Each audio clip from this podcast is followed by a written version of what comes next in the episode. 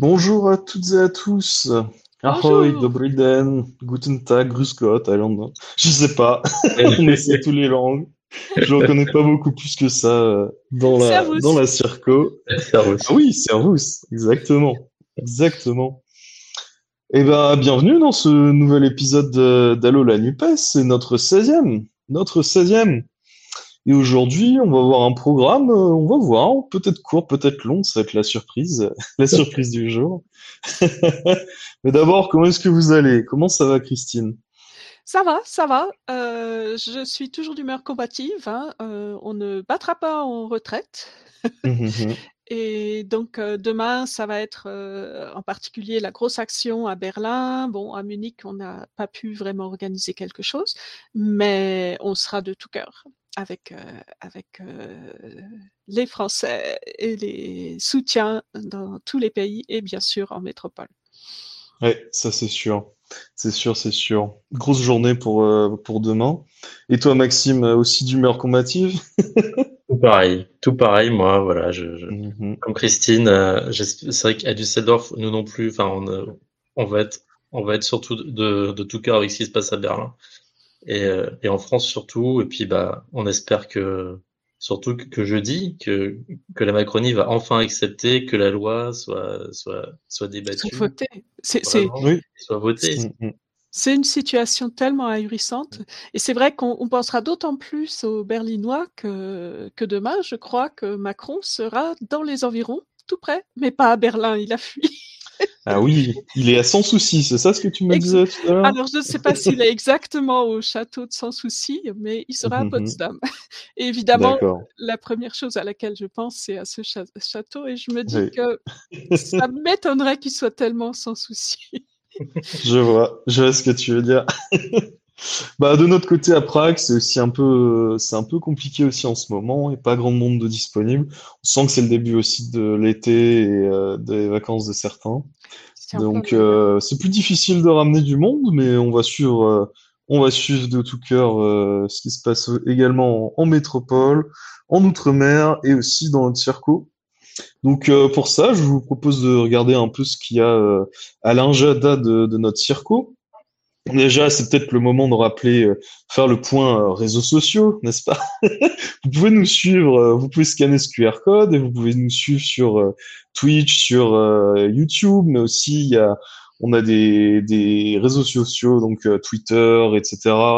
pour toute la circo, un compte TikTok, un compte, le compte YouTube, un compte Facebook également, donc euh, n'hésitez pas. Et nous, à, l'ONLUPES, on est là en direct tous les, euh, tous les, toutes les deux semaines, euh, le lundi à 20h30. Voilà. donc ça, c'était le premier point. Donc on en parlait justement le 6 juin, donc c'est demain. Il y a, si vous êtes à, Berlin, il y a un rassemblement contre la réforme de la retraite qui qui va euh, se passer à 6 heures en face de, de l'ambassade de France. Et euh, les camarades de Berlin sont, euh, sont en général très très motivés, toujours très accueillants. Donc n'hésitez pas si vous êtes dans le coin ou, ou au moins de leur adresser quelques messages sur les réseaux sociaux, des retweets, des choses comme ça. Je suis sûr que ça leur ferait très plaisir. Euh, sinon, euh, encore à Berlin, on y reste euh, le 10 juin, donc je crois que c'est samedi, oui c'est ça. Euh, il y aura une fresque du sexisme à Berlin et je ne sais pas où en sont les inscriptions, mais euh, s'il reste des places encore, mais ça a l'air d'être un, atelier extrêmement intéressant. Donc euh, n'hésitez pas si, là aussi vous y êtes. vous avez ici le lien, le lien que je pourrais vous renvoyer ensuite un peu plus tard dans l'émission pour pouvoir vous inscrire sur sur ce site pour pouvoir participer à la fresque du sexisme. Donc à Berlin, ils sont super motivés, et euh, mais aussi à Hambourg. Donc à Hambourg, il y a une lecture bilingue franco euh, en français et en allemand euh, du livre d'une femme, Dany Ernaud, donc sans doute un. Je l'ai pas lu personnellement, je sais pas si si vous l'avez fait vous-même, mais, euh, mais oui, c'est une, une, très grande écrivaine et je suis sûr que ça va valoir le coup. Donc n'hésitez pas, c'est organisé par euh, les collègues de, de, Français du Monde à Hambourg le 12 juin à 19h.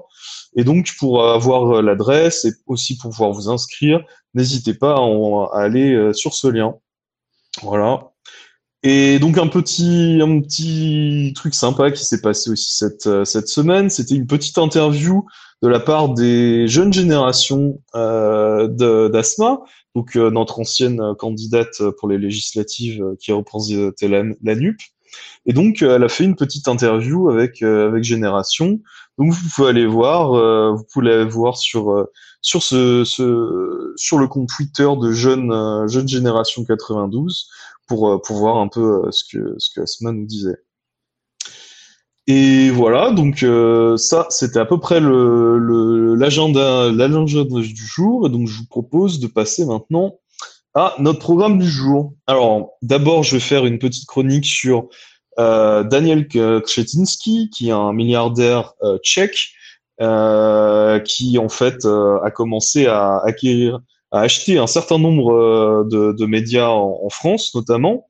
Donc, je vais vous parler un peu de lui, un peu de son de, de, sa méthode, de son entreprise et euh, surtout en fait vous faire une petite introduction à qui est euh, cette, euh, ce milliardaire pour pouvoir vous renvoyer vers beaucoup de documentation qui sont extrêmement bien faites et avec beaucoup plus des personnes beaucoup plus expertes que moi. voilà. Ensuite, on aura une chronique culture de Christine. tu vas nous présenter une BD, c'est ça? Oui, euh, ben, faut pas, ce sera pas un Astérix euh, ni même un Mickey, euh. mmh malgré notre soutien aux grévistes de Disneyland. mais ce sera autre chose et je pense que ce sera quand même très intéressant. D'accord, super. Et on finira par toi, Maxime, donc, et tu veux nous faire une, une chronique sur la dette, c'est bien ça? Une longue chronique mmh sur la dette que j'ai qu'on va, qu'on va même intituler Dette, euh, chantage et réalité, euh, mmh parce que souvent, c'est vrai que c'est un sujet qui, qui est, euh, qui est, abordé par la, par la droite pour, pour, nous dire que les caisses sont vides et qu'il y a, et y a, et n'y a plus aucune marge de manœuvre. Mmh mais, mais, mais c'est pourtant un sujet sérieux qui mérite d'être traité en profondeur et sans, caricature ni, démagogie. Ouais, tout à fait. Super, donc un, un super programme pour cette fois. On va se lancer un petit générique et je vous propose que on commence par la première chronique.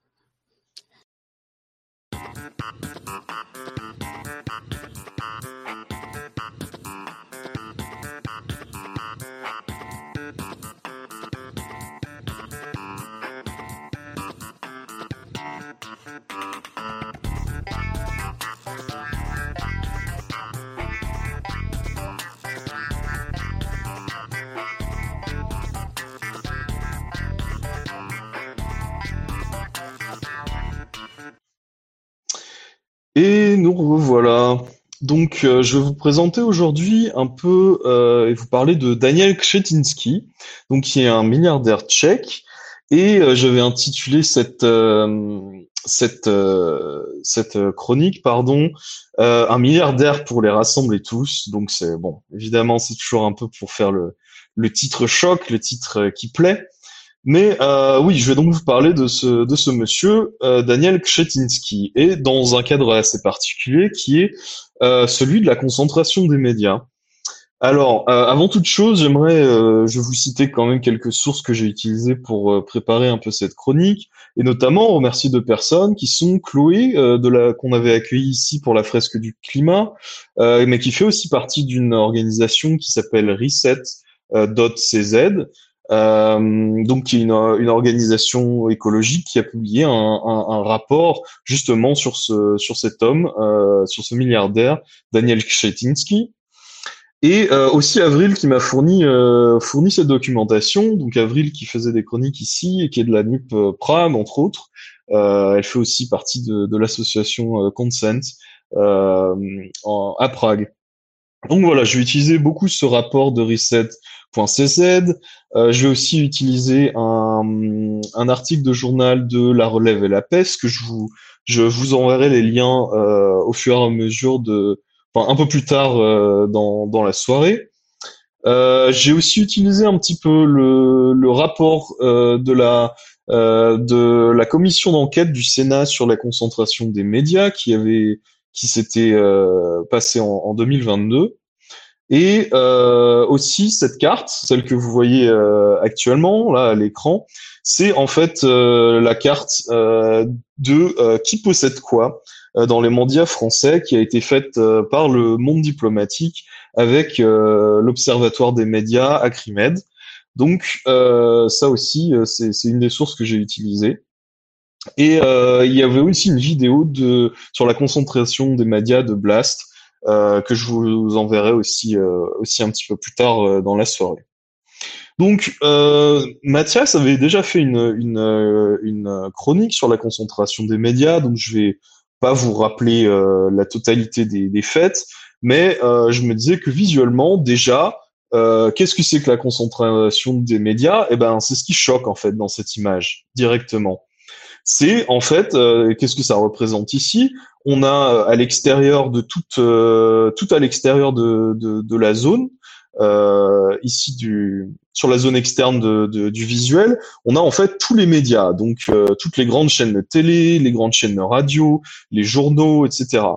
Et donc en fait, euh, on voit au centre, à côté de, de, on voit au centre en fait une poignée de personnes qui euh, sont en fait les propriétaires de ces médias. Donc on voit que en France, il y a une, extrêmement grande diversité de médias, mais euh, qui, comme, on le sait malheureusement euh, trop depuis, euh, depuis un certain moment, qu'il y a qu'il y a vraiment une, trop faible poignée d'oligarques, de millionnaires, de milliardaires, pardon, qui possèdent ces médias, et donc ça pose effectivement un certain nombre de, de problèmes, de problèmes démocratiques et éthiques et déontologiques.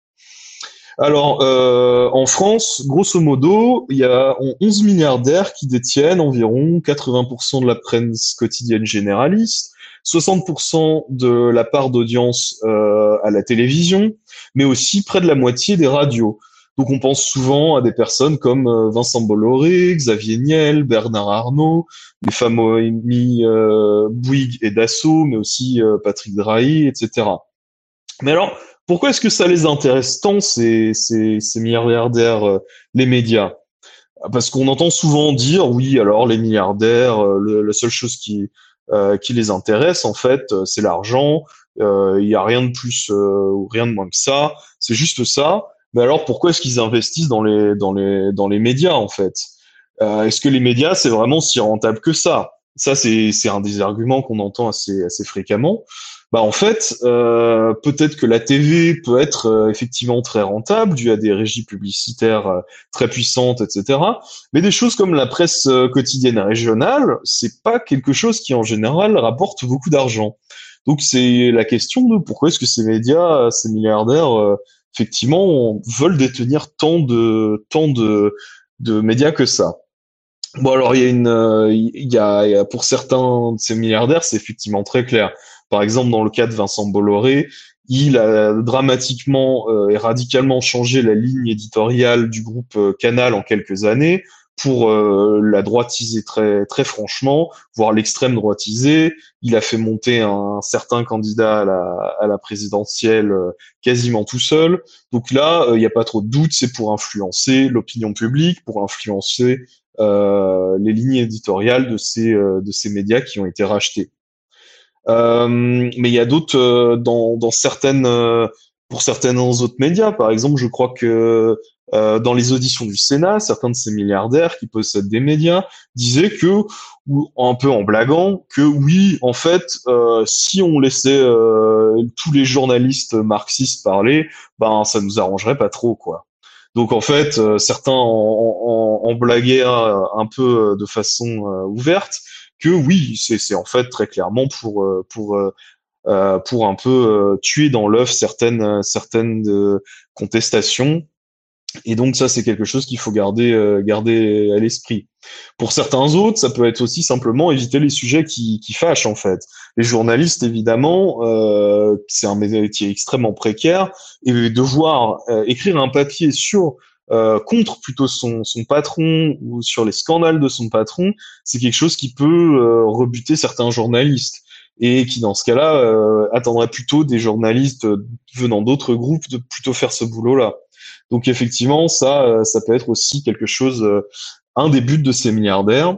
Et il y a toujours, par contre, ce petit refrain qui revient assez souvent. Est-ce qu'il y a des bons et des mauvais milliardaires? Est-ce qu'il y a des bons et des mauvais actionnaires Ça, c'est toujours la grande question.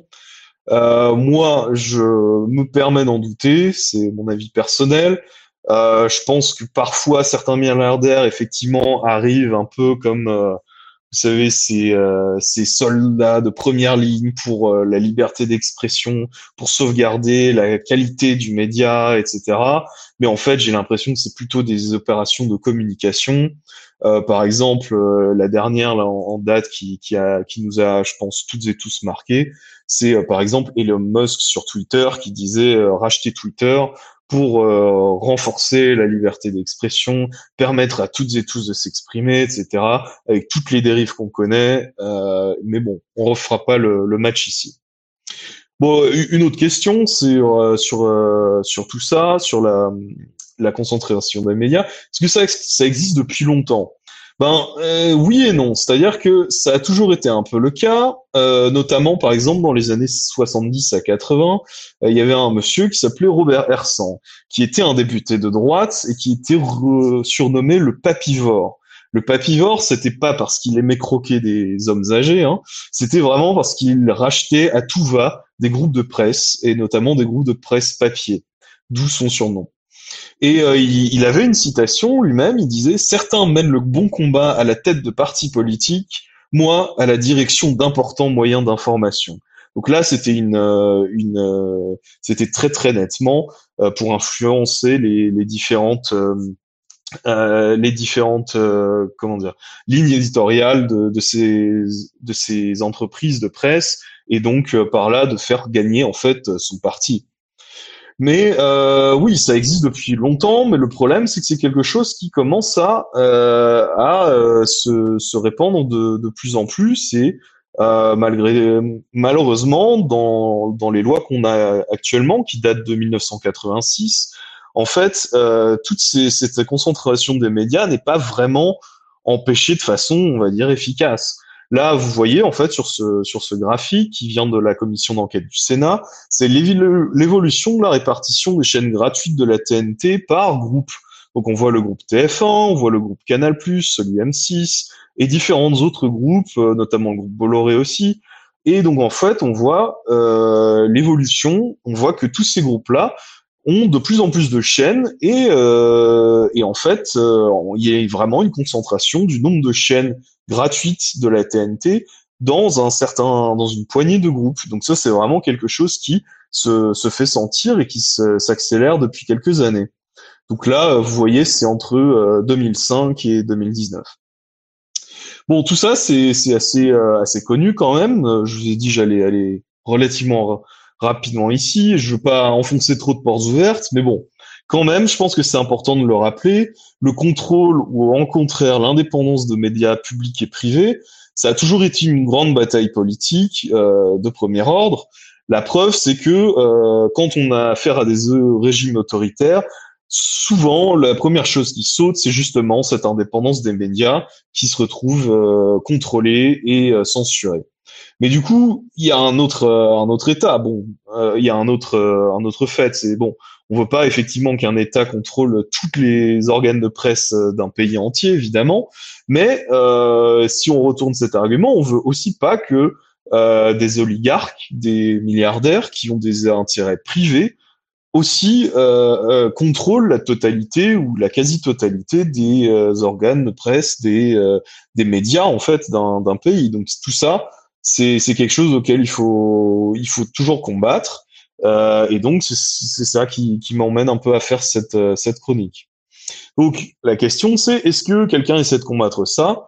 Bah déjà je vous ai présenté euh, cette commission euh, d'enquête du Sénat qui avait été lancée par un sénateur du groupe socialiste socialisme écologique et république euh, je crois que c'est ça le nom du groupe, donc qui avait euh, forcé le Sénat à, euh, à justement lancer cette commission d'enquête sur la concentration du média.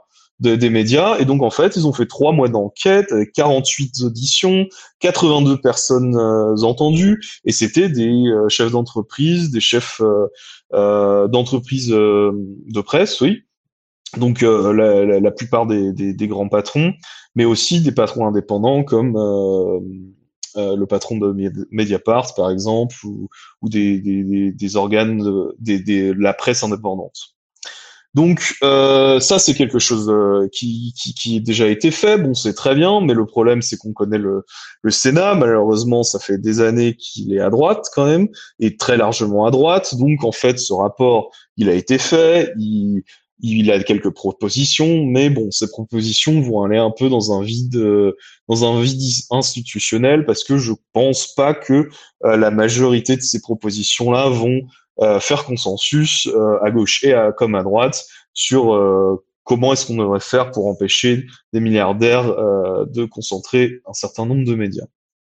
Bref, voilà. Euh, sinon, il y a d'autres, il y a d'autres organisations. Par exemple, la carte que je vous avais montrée du monde diplomatique et euh, et de l'Acrimed, Observatoire des médias, c'est c'est une carte qui qui soulève le problème et qui est très claire. Euh, qui est très clair là-dessus. Mais euh, aussi du point de vue de la NUP, il y a aussi dans notre programme euh, commun, en tout cas de, de, 2022, il y a une section entière qui s'appelle démocratiser les médias et adapter et adopter une loi anti-concentration des médias. Donc euh, voilà, il y avait ce point-là, adopter une loi anti-concentration des médias, créer un conseil national des médias regroupant l'actuel ARCOM, euh, qui serait chargé de, de, euh, contrôler le respect de, cette loi anti-concentration et de garantir la pluralisme et la qualité des médias.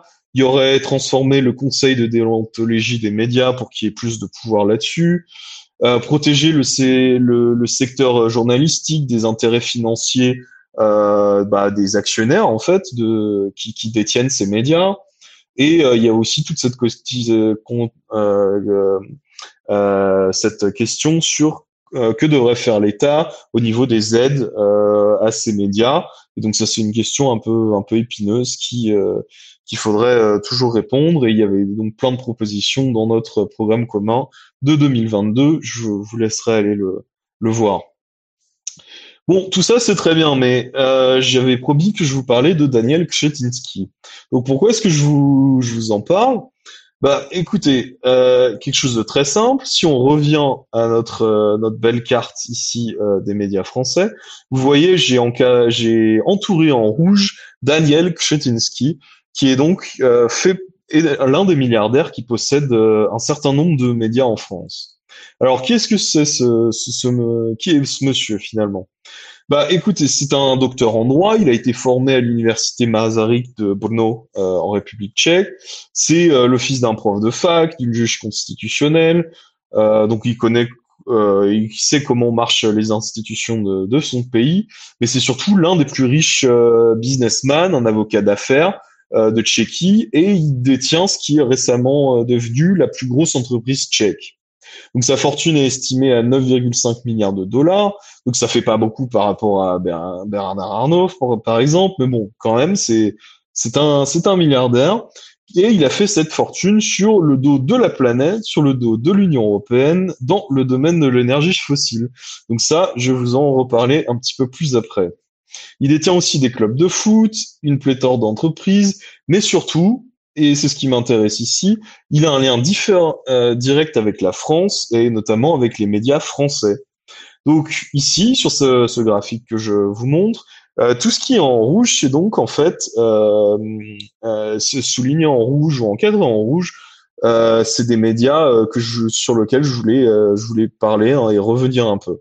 Donc Daniel Kshetinsky, par exemple, il, donc, il fait partie de cette, euh, euh, entreprise qui s'appelle Czech Media Invest.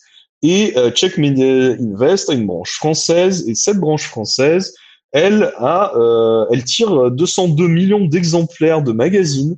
En France, c'est le deuxième éditeur presse magazine en diffusion de, France. Il y a 18 marques, dont certaines que vous reconnaîtrez sans doute, Marianne, Elle, France Dimanche, Franc-Tireur également, et toutes les, variations. Il y a aussi le Télé 7 jours, routard.com. Enfin bon, il y a vraiment des grandes marques ou des grandes, oui c'est ça, des grandes marques de presse, on pourrait dire, qui, sont représentées dans ce portfolio du de, de, de cette entreprise qui appartient à Daniel Kshetinsky. Euh, notamment, euh, ils, se, ils, sont très fiers sur leur site internet de dire que 29 millions de Français sont en contact chaque mois avec une marque du groupe. Donc, en fait, ce monsieur, Daniel Kshetinsky, qui a euh, racheté tous ces, euh, euh, tous ces magazines, notamment quand Lagardère voulait les vendre, a en fait peut toucher 29 millions de personnes comme ça, potentiellement, dans ces, par la vente de ces, de ces magazines. Mais c'est pas, c'est pas uniquement ça. Euh, Daniel Kshetinsky a euh, racheté euh, récemment des, des parts pour pouvoir apparaître dans le capital du Monde et de l'Obs aussi. Donc ça, c'est quelque chose de, de, quand même assez, assez notable aussi. Donc le Monde et l'Obs, il y a aussi Xavier Niel qui, en, qui, qui, a un grand nombre de, de parts.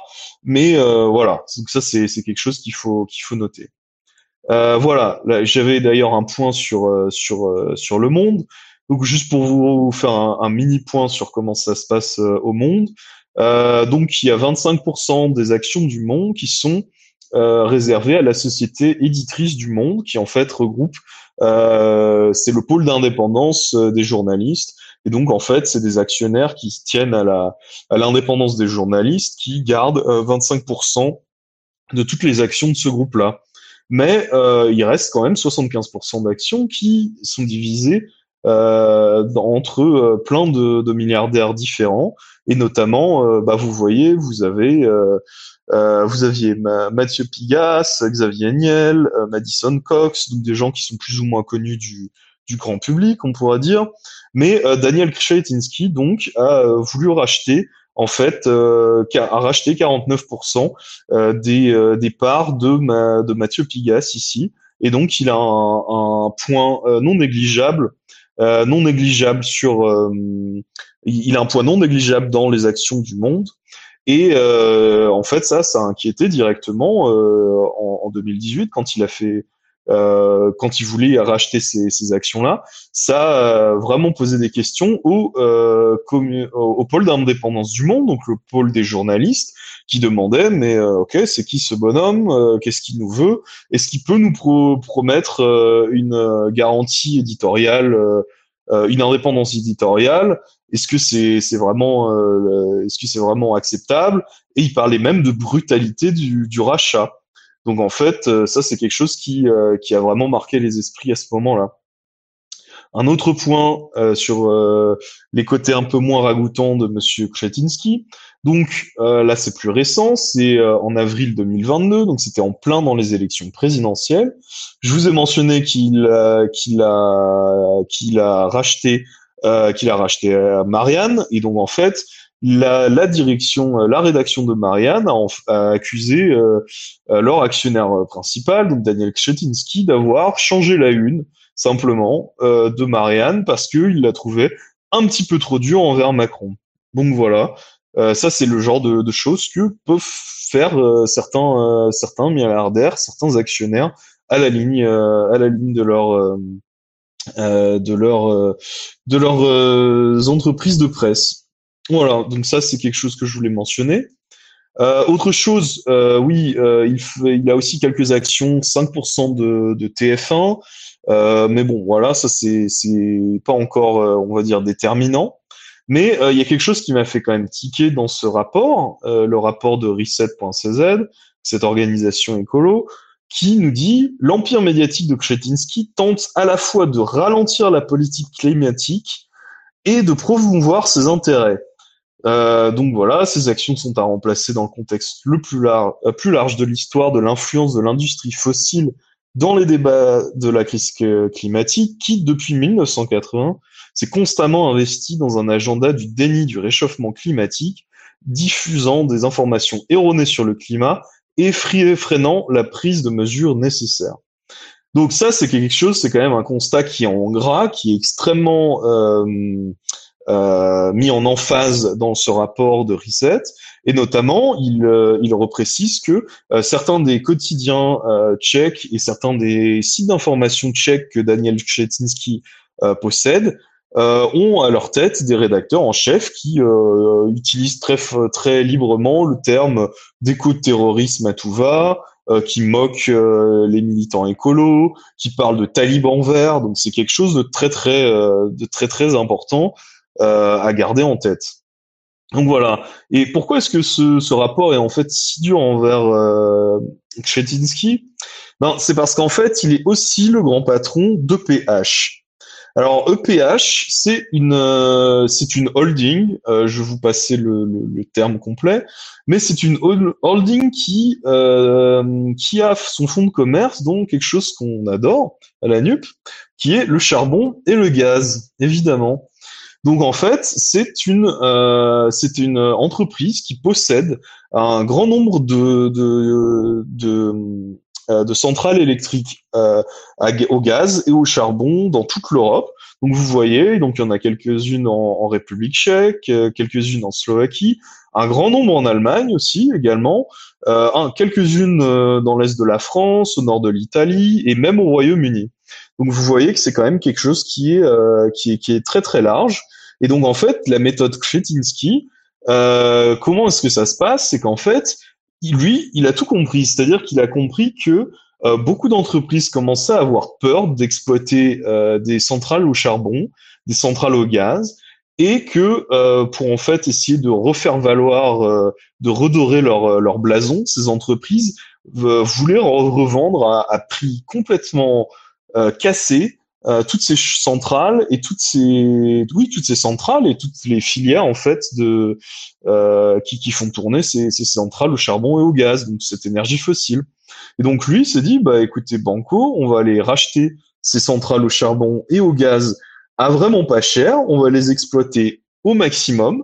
Et il y a quelque chose qui, qui, qui est arrivé aussi c'est que en fait avec la guerre en Ukraine euh, les, évidemment, le prix de l'énergie a augmenté dramatiquement. Certains pays ont voulu, ont redémarré, euh, bah, notamment euh, bah, que ce soit en France ou en Allemagne, il y a eu des quelques centrales à, charbon qui ont redémarré, qui miraculeusement étaient exploitées par EPH, donc l'entreprise la, de Daniel Kczetinski, et qui donc en fait a empoché, a racheté à très peu cher des centrales à charbon les feux fonctionnaient au moment où elles sont le plus rentables, les feux fonctionnaient jusqu'au bout, et dans certains pays qui veulent fermer les, centrales à charbon, ils réussissent à négocier, notamment en Allemagne, mais euh, pas, pas, essentiellement, ils réussissent à négocier en fait euh, une espèce d'aide, une espèce de compensation euh, en, euh, une compensation en fait qui dit que ok vous voulez fermer ma, centrale à charbon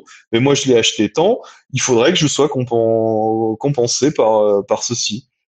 Et donc en fait euh, finalement on se retrouve avec une capacité de production de cette de cette entreprise qui est de 12,2 gigawatts euh, et surtout, ce qui est un peu plus choquant, c'est que l'émission de gaz de toutes les centrales euh, de cette euh, de cette entreprise, c'est supérieur aux émissions de gaz à effet de serre de la Finlande.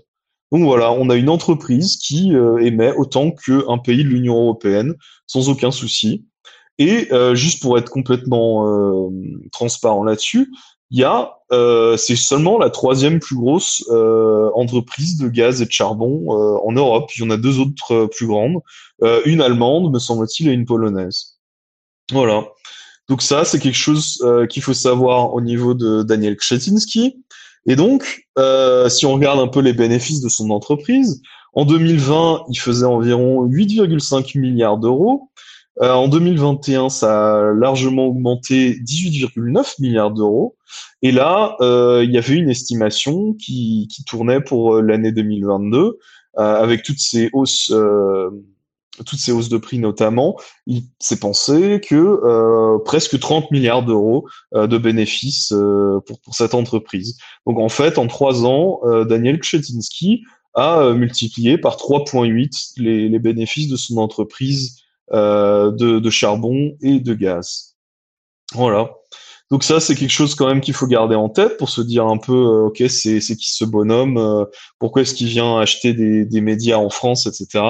Bah écoutez, apparemment, il a beaucoup d'argent à, à, faire valoir et donc il arrive en rachetant euh, et sans doute pour essayer ensuite de peser plus tard dans dans le domaine énergétique en France potentiellement. Et donc, juste, je voulais faire une, une petite parenthèse juste pour finir là-dessus.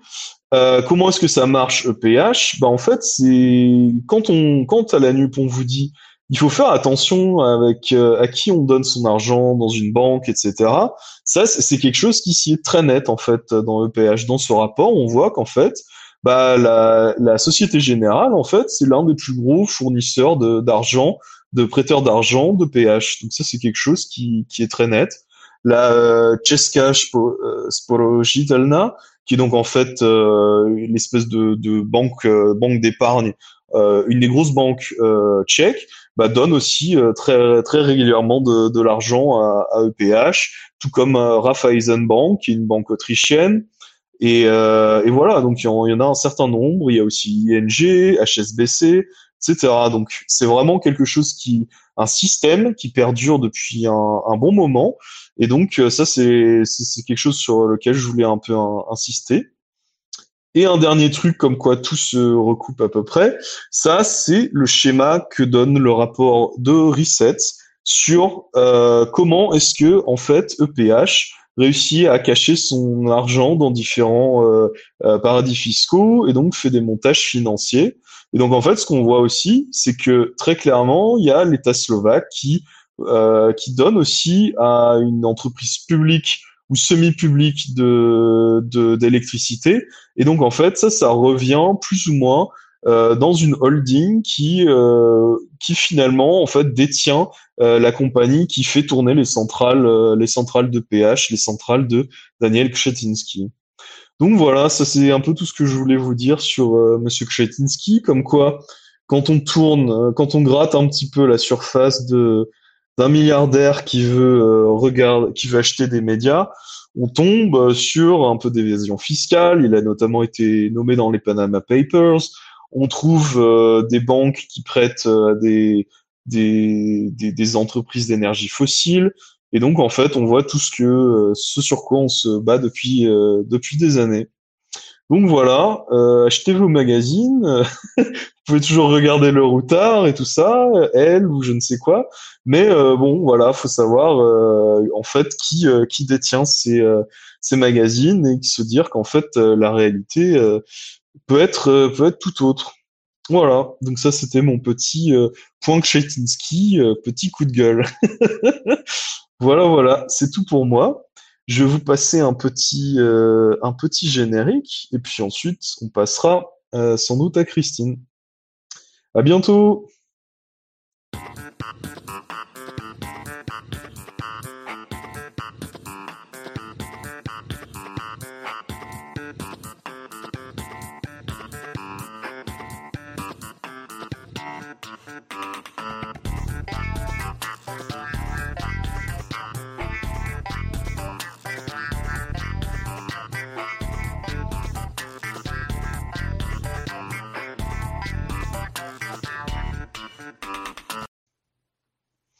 Et nous revoilà, Christine. J'espère que ça t'a plu, cette petite ah bah, chronique. Euh, c'était, euh, c'était vraiment euh, approfondi, intéressant. J'ai appris plein de choses et c'est vrai que on, on a cette carte, je crois que beaucoup de gens connaissent cette carte euh, du monde diplomatique euh, à Crimed, mais euh, de la comprendre ce que ça représente réellement et qu'est-ce qu'il y a derrière qui n'est pas, qui ne relève pas de la presse et des médias, c'est on a des mmh, mmh, mmh. intuitions, c'est quand même mieux de, savoir précisément de quoi il est question. Merci beaucoup d'avoir fait ça. Bah, c'est surtout que par exemple, euh, Dassault, par exemple, on, sait ce que ça veut dire, Bolloré, on sait ce que ça veut dire. Mais c'est vrai que quand c'est Daniel Kshetinsky, quelqu'un qui vient de complètement ailleurs, faut se poser quand même quelques questions. Et du coup, euh, voilà, je, je, me disais ça pourrait être un. On m'a on m'a passé ces documents et je me suis dit oh là là cette semaine il faut faut qu'on en parle au bout d'un moment. ah, bravo. Voilà. Mais du coup, je crois que tu voulais nous parler de quelque chose de complètement différent, peut-être. Oui, oui. Alors nous on passe à, la BD. Bon, mais euh, désolé, ça va pas être dans la, BD euh, comique tout. Euh, en fait, c'est une BD pas très sexy, simplement en noir et blanc. et que j'ai découverte relativement tardivement, alors que je connaissais le, un web documentaire fabriqué à partir de cette BD depuis beaucoup plus longtemps. Je crois comprendre que ce web documentaire n'est plus accessible maintenant parce que le plugin Flash a été désactivé. Je pense que c'est un problème technique plutôt qu'autre chose. Quand même, je trouve qu'il y a un problème au niveau de la, euh, de la conservation des, documents euh, en ligne.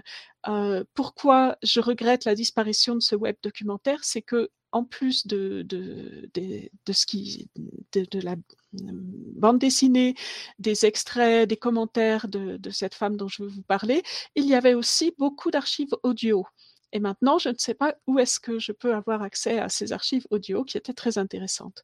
Voilà, donc cette, euh, cette bande dessinée est en deux volumes et s'appelle Demain, demain, et elle n'est pas toute neuve puisqu'elle est sortie, je crois, en 2012.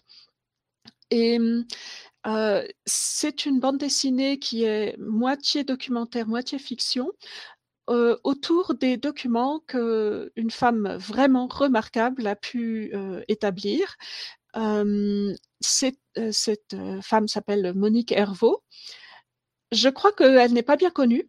Et pourtant, euh, c'est vraiment un parcours remarquable et elle est décédée seulement en mars dernier. On aurait pu s'attendre à avoir un peu plus de d'articles de, de, non, j'ai pas vu passer grand chose. Euh, cette cette femme est née en 1929 et hum, elle a donc grandi, euh, elle a vécu l'occupation euh, et à la fin de l'occupation, elle était parmi les scouts euh, et elle a, elle a, elle s'est engagée dans, dans le, service, euh, service civique. Je, ne retrouve plus exactement le, le nom.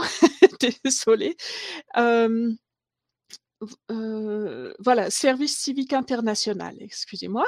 Et donc, elle s'est engagée là-dedans là et euh, une des premières choses qu'elle a, dû faire euh, à la libération, ça a été d'aider à brancarder euh, les rescapés de Buchenwald. Et pour une jeune fille de, de 15-16 ans, c'est quand même une expérience qui l'a, vraiment marquée. Elle avait l'impression de transporter des cadavres et non plus des personnes. C'était effarant pour elle. Et ensuite, elle s'est engagée dans, euh, dans, donc, euh, toujours dans la continuité de ce service euh, civique international. Elle a commencé à donner des cours d'alphabétisation euh, pour les, personnes, euh, les, immigrés, les et euh, elle a fait ça pendant. Elle a fait des études. Je ne vous raconte pas tout. Après tout, vous vous irez vous renseigner un peu plus sur elle. le point qui m'intéresse, c'est quand en 1959, elle apprend tout à fait par hasard qu'il existe à Nanterre un bidonville et elle découvrira qu'il y en a en fait beaucoup, mais un bidonville particulièrement énorme qui a, euh, où ont habité jusqu'à 10 000 personnes, euh, qui s'appelle La Folie. Et il y avait comme ça beaucoup de, bidonvilles autour euh, dans, la couronne parisienne. Il y a eu même des bidonvilles jusqu'à qui ont eu jusqu'à 15 000 personnes à Champigny, je crois.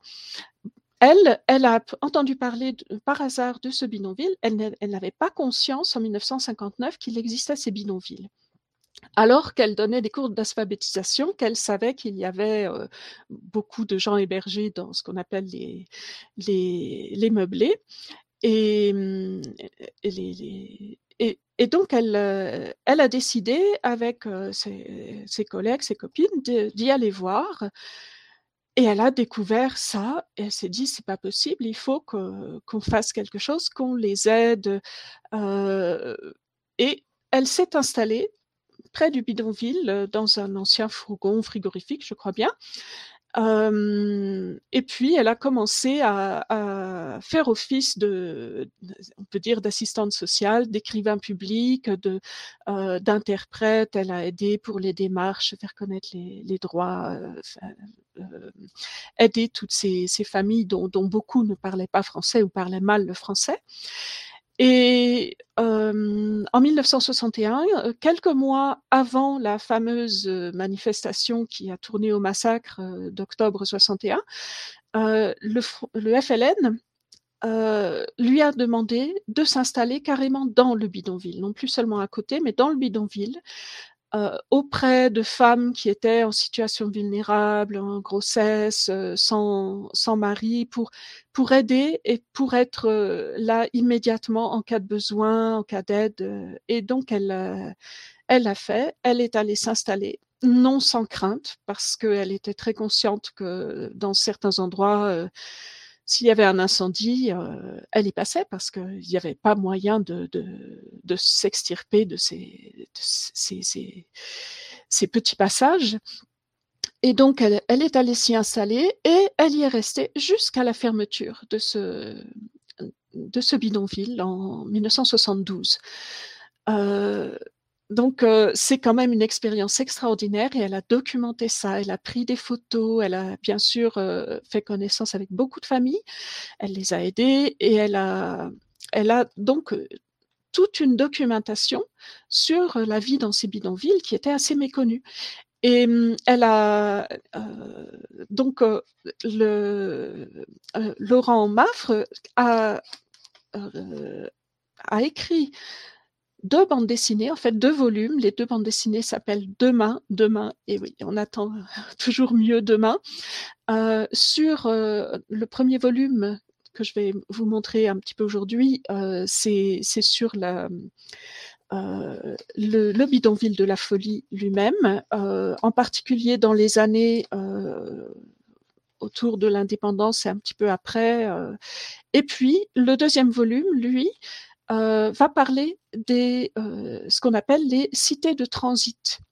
C'est-à-dire que c'est l'échelon au-dessus du bidonville, mais c'est en, principe c'est des, des, hébergements euh, nettement plus confortables avec un accompagnement social et qui sont censés aider ces pauvres gens qui ne connaissent que la vie des bidonvilles à apprendre à vivre dans un logement euh, moderne et sans, tout casser et à comprendre comment ça fonctionne parce que ces pauvres euh, sauvages ne comprennent rien.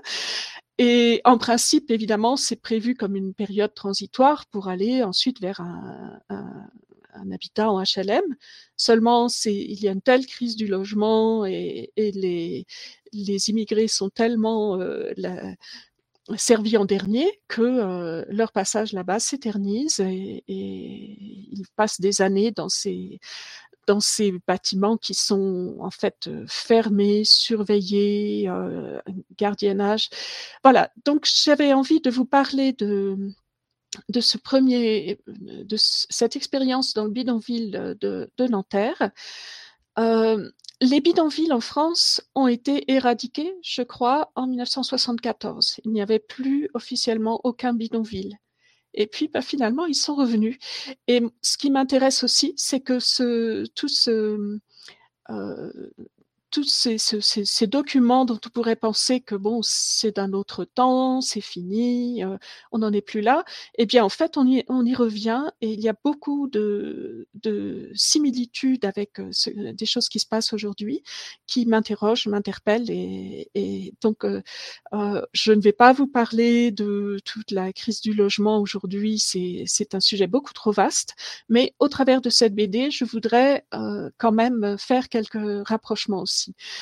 Donc, je vais euh, partager, euh, vous montrer donc euh, un petit peu, voilà, la couverture de ce premier volume, Demain, demain, Nanterre, le bidonville de la folie, de 1962 à 1966. Alors, c'est un, c'est un, c'est une fiction, un documentaire fiction euh, qui va raconter l'histoire d'une famille, la famille de Kader et Soraya et, leurs deux enfants. Et cette histoire va être un petit peu l'histoire typique et le prétexte à, à, montrer la vie dans ces, dans ces bidonvilles. voilà, donc vous voyez les familles, les enfants qui courent, le, le, monsieur qui pousse un petit chariot avec les bidons d'eau, parce qu'il faut savoir que dans ce bidonville de, de Nanterre, il n'y avait pas d'électricité. Et une, il y avait une seule fontaine pour euh, euh, 1000, euh, foyers individuels, 300 familles et jusqu'à 10 000 personnes qui ont habité dans ce bidonville. Vous imaginez la situation avec une seule fontaine et évidemment pas de courante, pas d'électricité. Alors, l'histoire commence avec Soraya qui euh, rejoint Kader, son mari, avec les enfants. Alors déjà, Kader euh, s'est trompé de jour. Il a une montre. Euh, il a cru que qu'elle arrivait le 30 le 31 avril. Or, il n'y a que 30 jours en avril et il s'est trompé. et Soraya, sa femme, n'a aucune idée de, de ce qu'il attend en fait. Et donc, vous voyez sa réaction, mais on ne peut pas vivre là-dedans. Et son mari Kader qui lui dit euh, J'ai essayé de te le dire, mais je n'y suis pas arrivé. Et c'est une des grandes difficultés euh, pour ces, familles, ces, travailleurs qui vivent en bidonville, d'arriver à le dire à leur, euh, famille. Voilà, donc elle est, vraiment effarée.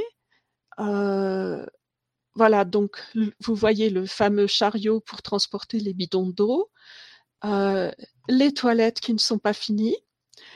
Et euh, donc, euh, papa et tonton Ahmed vont finir de fabriquer les toilettes, un petit poêle, et encore, ils ont de la chance parce que c'est une cabane en dur. Le sol est en ciment et les murs sont en dur, c'est pas en bois ou en tôle. Et donc, c'est déjà nettement mieux que la moyenne. Et donc, euh, Soraya est absolument effarée. Pas d'eau, pas de lumière, pas de vue, rien du tout.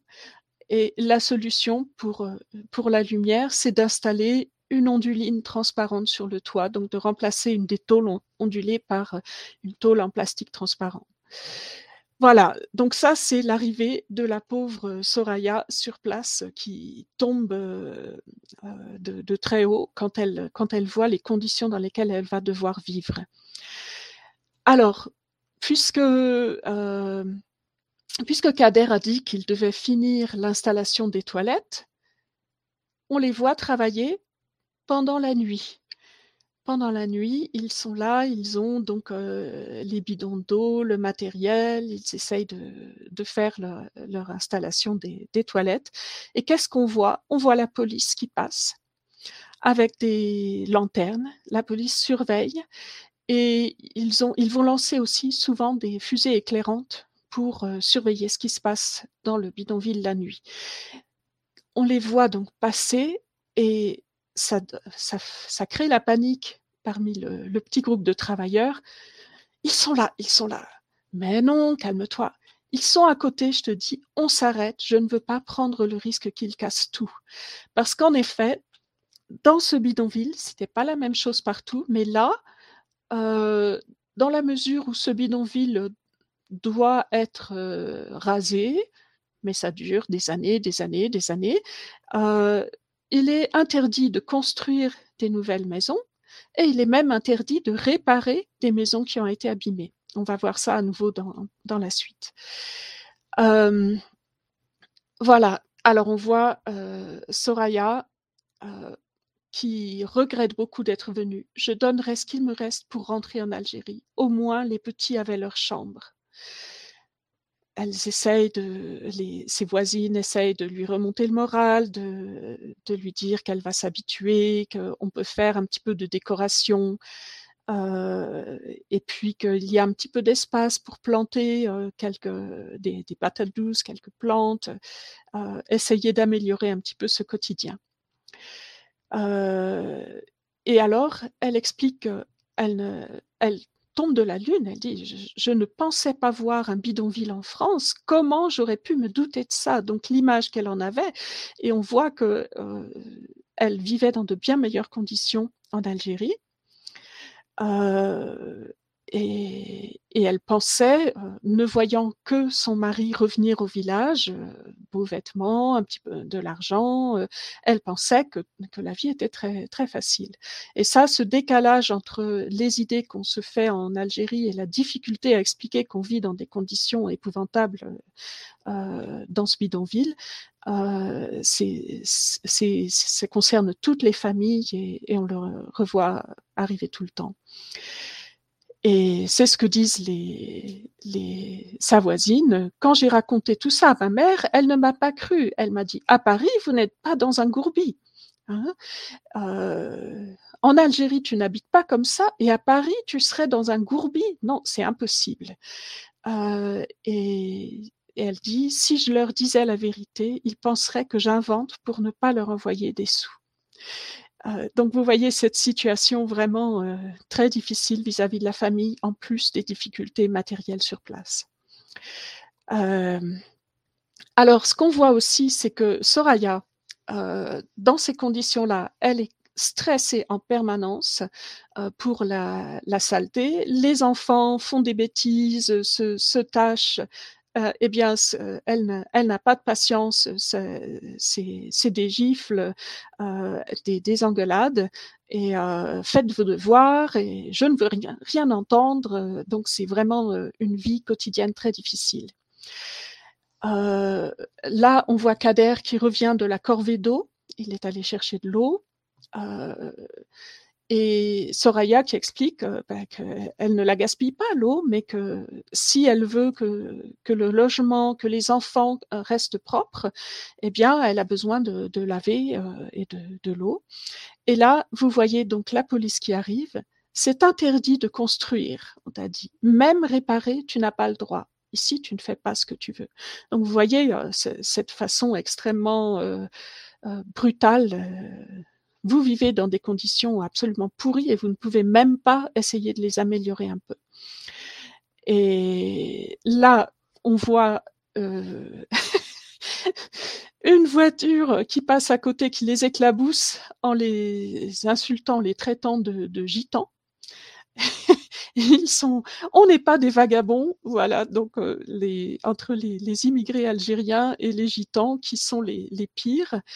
Euh, les gitans, c'est ceux, euh, c'est ceux qui n'ont pas d'argent. Hein. Les gitans, parce qu'ils croient qu'on ne veut pas payer le loyer, on ne peut pas payer le loyer. Si, on pourrait payer le loyer parce que ces gens travaillent.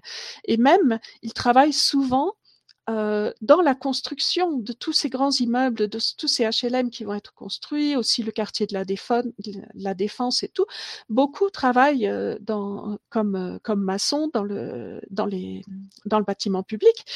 Ils ont des revenus, pas énormes, mais ils pourraient payer un loyer, seulement ils ne peuvent pas obtenir un logement. Et vous voyez donc ces, chantiers de la défense, euh, la terre est euh, repoussée toujours plus près, toujours euh, le, le, bidonville est toujours plus en, en, encerclé de, terre. Et là, ils disent, c'est là, c'est ça qu'ils devraient venir photographier les journalistes. Ils devraient venir voir comment on vit. Hein. Et là, on voit que les policiers ont donc euh, complètement détruit une des baraques et que tous les voisins se sont euh, organisés, on s'est débrouillé pour les reloger chez les uns ou chez les autres. Impossible de reconstruire cette maison, il, faut laisser comme ça. Euh, et avec les policiers, comme on, a l'habitude, dégager du balai, sinon on vient chez vous, voilà, et qui mettent le feu au, débris, et, et voilà une, une cabane en moins. Euh, là, on arrive à la scène euh, de, panique euh, au moment, dans la nuit, au moment où un, incendie se déclare. Et bon, Kader part en courant avec un seau d'eau. il, essaye de, de, transporter les bidons, essayer d'éteindre le feu. Il faut savoir qu'il chauffait beaucoup avec des bonbonnes de gaz. Et donc, quand il y avait un incendie, les bonbonnes de gaz étaient dangereuses. Donc, euh, il faut s'éloigner, euh, essayer de se mettre à l'abri et essayer d'éteindre le feu avec des moyens complètement dérisoires et pas assez d'eau. Et donc, l'eau ne suffit pas, ils, euh, essayent de, détruire les, bâtiments autour pour empêcher le, feu de, de, se propager. Et évidemment, il y a aussi du papier goudronné qui n'aide pas dans la protection contre les incendies. Et les réactions officielles, donc c'est un, tout un, beaucoup de baraques sont détruites dans cet incendie. Et les positions officielles, on ne reloge jamais après un incendie, sinon il y en aurait tous les jours. Et euh, moi, ça m'évoque euh, toujours cette histoire d'appel d'air. Euh, ah, mais non, on peut pas aider parce que sinon ils vont ils vont en profiter pour mettre le feu chez eux tous les jours. Le policier, eh ben, il avait qu'à appeler les pompiers. et puis la responsable administrative, comme solution, propose qu'on les envoie à la maison départementale de Nanterre, c'est une ancienne prison, ou qu'on les place en foyer, c'est-à-dire qu'on sépare les enfants très jeunes, les, enfants euh, plus euh, adolescents, les, le mari de la femme, enfin les, les, familles sont complètement séparées. Voilà tout ce qu'on propose à ces gens qui, qui ont tout perdu dans un incendie. Alors là, c'est un autre passage euh, aussi euh, c'est la grande manifestation du 17 octobre 61, euh, où euh, Monique Hervaux est allée. Elle, a participé aussi. À, tout le monde est allé à cette manifestation. Et là, on a donc la, la famille bloquée, ça n'avance plus. Et oui, face à la police. et ce qui se passe après, c'est que il y a beaucoup de blessés euh,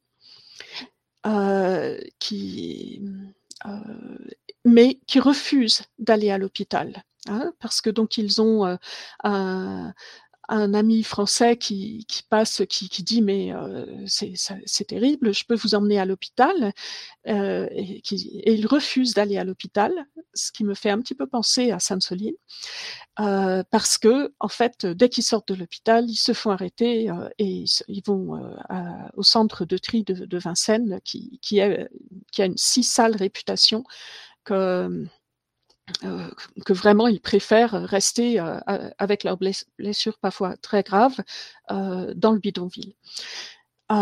et voilà quelqu'un qui frappe. elle espère que c'est Slimane, son mari, qui n'est pas encore rentré. lui, il craint que ce soit la police. C'est pas Slimane, c'est Belkacem. Et Belkacem, lui aussi blessé, qui dit que quand ils l'ont jeté à la Seine, il ne bougeait plus. Et donc, il y a de très gros risques que Slimane euh, soit mort noyé dans la Seine. Euh, ce n'est pas, euh, ça n'est pas un fantasme. C'est quelque chose qui est vraiment, euh, qui a eu un, euh, on a eu des, centaines de familles qui sont restées dans l'incertitude, qui n'ont jamais su ce qui s'était passé. Euh, ma mère, qui était qui commençait à travailler à ce moment-là, avait une collègue à l'école dont le mari a disparu. Euh, cette nuit-là et dont elle n'a jamais pu avoir de nouvelles ensuite. C'est quelque chose qui, est vraiment arrivé. Euh, là, je vous ai mis aussi cet extrait, c'est à l'école. Alors à l'école, vous avez euh, ceux qui ont les chaussures sales, parce que bien sûr, dans le bidonville, il y a toujours la boue. Donc c'est un marqueur terrible pour les enfants, pour les adultes, les chaussures sales. Et là, ce qui s'est passé, c'est que euh, je ne sais plus comment il s'appelle, le, garçon vient de faire sa récitation. Et sa récitation, c'est le Dormeur du Val d'Arthur Rimbaud. Et je pense que vous connaissez ce, poème. On voit ce, cet homme qui, se repose dans le cresson euh, et, et, à la fin, euh, il a deux trous rouges dans, dans le côté. Et voilà Saïd qui intervient à l'école et qui dit euh, J'en ai vu un, moi, un homme avec des trous rouges dans le corps. les élèves un peu mieux lotis se moquent de lui. bah, t'as as vu ça où dans ton bidonville? Non, j'ai vu ça dans les montagnes. il n'y a pas de montagne ici. Et en fait, il a vu ça en Algérie et c'est un, un, rappel pour nous que, en effet, la, guerre en Algérie euh, avait lieu donc jusqu'en 62 et que hum, les, enfants parfois devaient fuir des régions qui devenaient des, zones interdites. C'était une des raisons pour lesquelles les familles allaient euh, dans euh, euh, en France, allaient rejoindre leur, leur mari, et les enfants avaient parfois vu des, des choses assez terribles. Euh, voilà, ce qui se passe, c'est que il pleut dans la cabane, Soraya n'en peut plus, elle craque complètement, elle ne peut plus rester. Et Kader décide d'aller à la préfecture faire une demande de relogement. Et donc, vous voyez, il y a de l'eau partout, c'est terrible. On va demander à avoir une belle maison neuve. Voilà, ils essayent de, se, se battre. Et là, euh, on lui apprend que euh, s'il veut avoir euh, un relogement, il va falloir donner un petit cadeau au contrôleur. Hein. Sinon, tu n'auras pas ton, ton, logement et des demandes, tu peux en faire des valises complètes si, si, tu ne, si tu ne donnes pas d'argent. Donc le dilemme est-ce que c'est donc, oui, Kader a fait des économies, je pourrais payer, mais ça veut dire qu'il doit renoncer à ses économies. Et avec ses économies, il voulait s'acheter sa maison au pays quand il rentrerait. Hein. Et, donc c'est le, dilemme. donc il va d'abord à la préfecture. Et à la préfecture, bon, on lui dit il faut attendre, euh, il retourne, euh, mais pourquoi? Je n'ai pas de nouvelles, ma fille est malade, euh, je, je suis prioritaire. Euh, et voilà que on lui fait une espèce de chantage. Je peux peut-être vous avoir un logement, mais il faut prendre la nationalité française. À cette époque, il est impossible d'avoir la double nationalité. Donc, prendre la nationalité française, c'est s'interdire de retourner en Algérie. Et ça, euh, pour, euh, euh, pour Kader, c'est impossible. donc, il veut un logement, mais pas la nationalité. Donc, ça ne marchera pas à la préfecture. Et là, c'est un petit extrait pour vous montrer ce que c'est que la cité de transit. Ils vont rendre visite à des amis. Euh, mais pour ce qui est de la cité de transit, euh, ce sera dans le volume 2 euh, qui, euh, qui sera donc euh, pour, la, pour, la, la, pour la suite. Et je, je, vous laisse donc la surprise de, de d'explorer de, tous ces, euh, ces, ces, deux volumes, d'aller voir euh, des interviews avec euh, Monique Hervaux, de, de, lire des articles sur elle quand même qui existent. Là, je voulais juste finir en vous en faisant un peu la comparaison avec des choses qui se passent aujourd'hui. Bon, quand je vois la, police, ces fameuses brigades Z qui ont continué bien après la guerre à détruire, à empêcher les, les réparations et à détruire des baraques comme ça, euh, parfois arbitrairement, euh, moi, je ne peux pas m'empêcher de faire le rapprochement avec euh, ces destructions de tentes, lacérations systématiques à Calais qui continuent à, avoir lieu à Calais et peut-être aussi ailleurs, euh, on, ne, sait pas. Euh, je voulais vous signaler le, un jugement qui a été rendu euh, vendredi dernier, juge des référés du tribunal de Caen, tribunal administratif de Caen, qui a reconnu que euh, l'État ne peut pas se permettre de priver d'eau et d'un de, accès à l'eau, à l'hygiène et à des toilettes euh, au campement de Ouistreham. Euh, les, il y a là-bas des, réfugiés euh, à, qui l'État ne, pourvoit pas le, minimum élémentaire pour les pour les, un minimum d'hygiène, disons. Et euh, sinon, je voulais aussi euh, le, tonton qui travaille dans le bâtiment, les enfants le voient travailler, ils construisent les HLM et tout. Euh, ça m'a fait penser à cette famille à Mayotte dont le, le père travaillait depuis des années et des années, je crois 14 ans, pour pour les pour l'administration dans les, chantiers et à qui on a imposé de participer à la démolition de du bidonville où lui où, il habitait depuis 12 ans je crois et qui a fait un malaise quand il est arrivé devant sa maison qu'il devait détruire et qui est mort d'un AVC euh, des suites de ce malaise. La violence qui est faite à ces personnes de devoir détruire leur, leur propre maison, alors que de toute évidence, c'est quelqu'un qui travaille et qui, qui a été laissé, à qui on n'a pas proposé de, relogement adéquat, de relogement correct. Et, et, ça, c'est une constante, euh, autant au, au, moment du bidonville de Nanterre que, actuellement. je voulais signaler aussi un article d'avant-hier sur Mediapart qui signale qu'en Guyane aussi, euh, les évacuations, les démolitions de quartiers précaires se succèdent.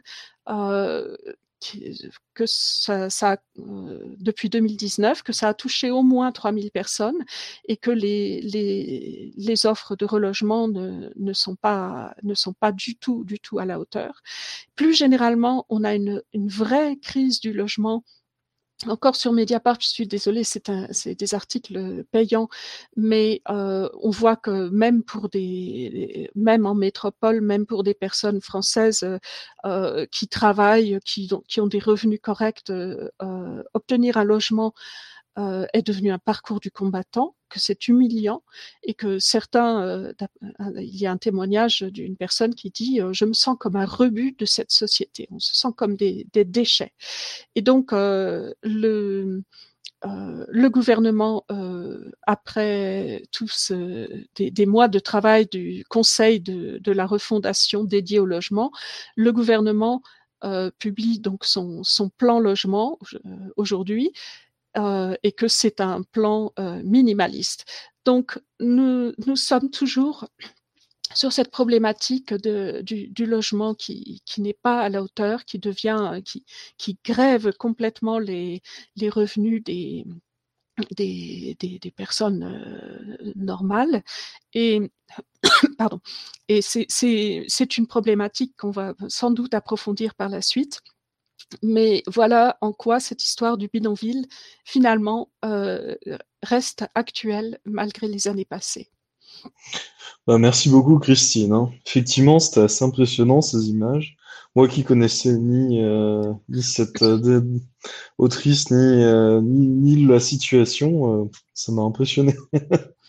Et malheureusement, effectivement, c'est beaucoup c'est beaucoup trop d'actualité. Euh, ça, ça devrait pas être le cas en 2023 en France. Et malheureusement, ouais, c'est quelque chose qui, euh, qui reste beaucoup trop actuel. Je crois que c'est l'année dernière ou il y a deux ans qu'une petite fille est morte dans un incendie d'un campement mmh, Rome. Mmh.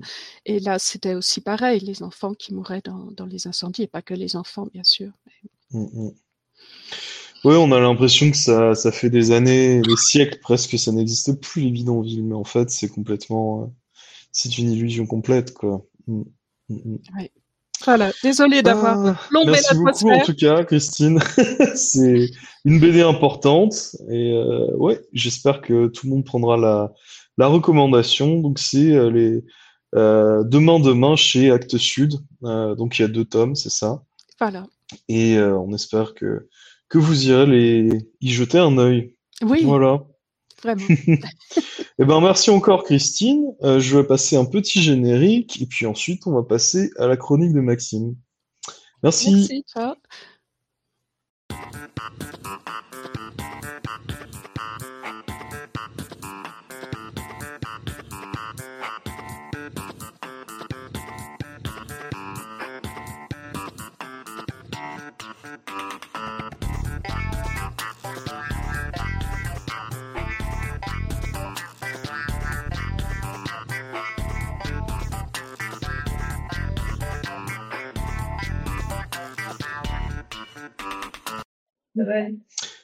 Et nous revoilà. Salut Maxime.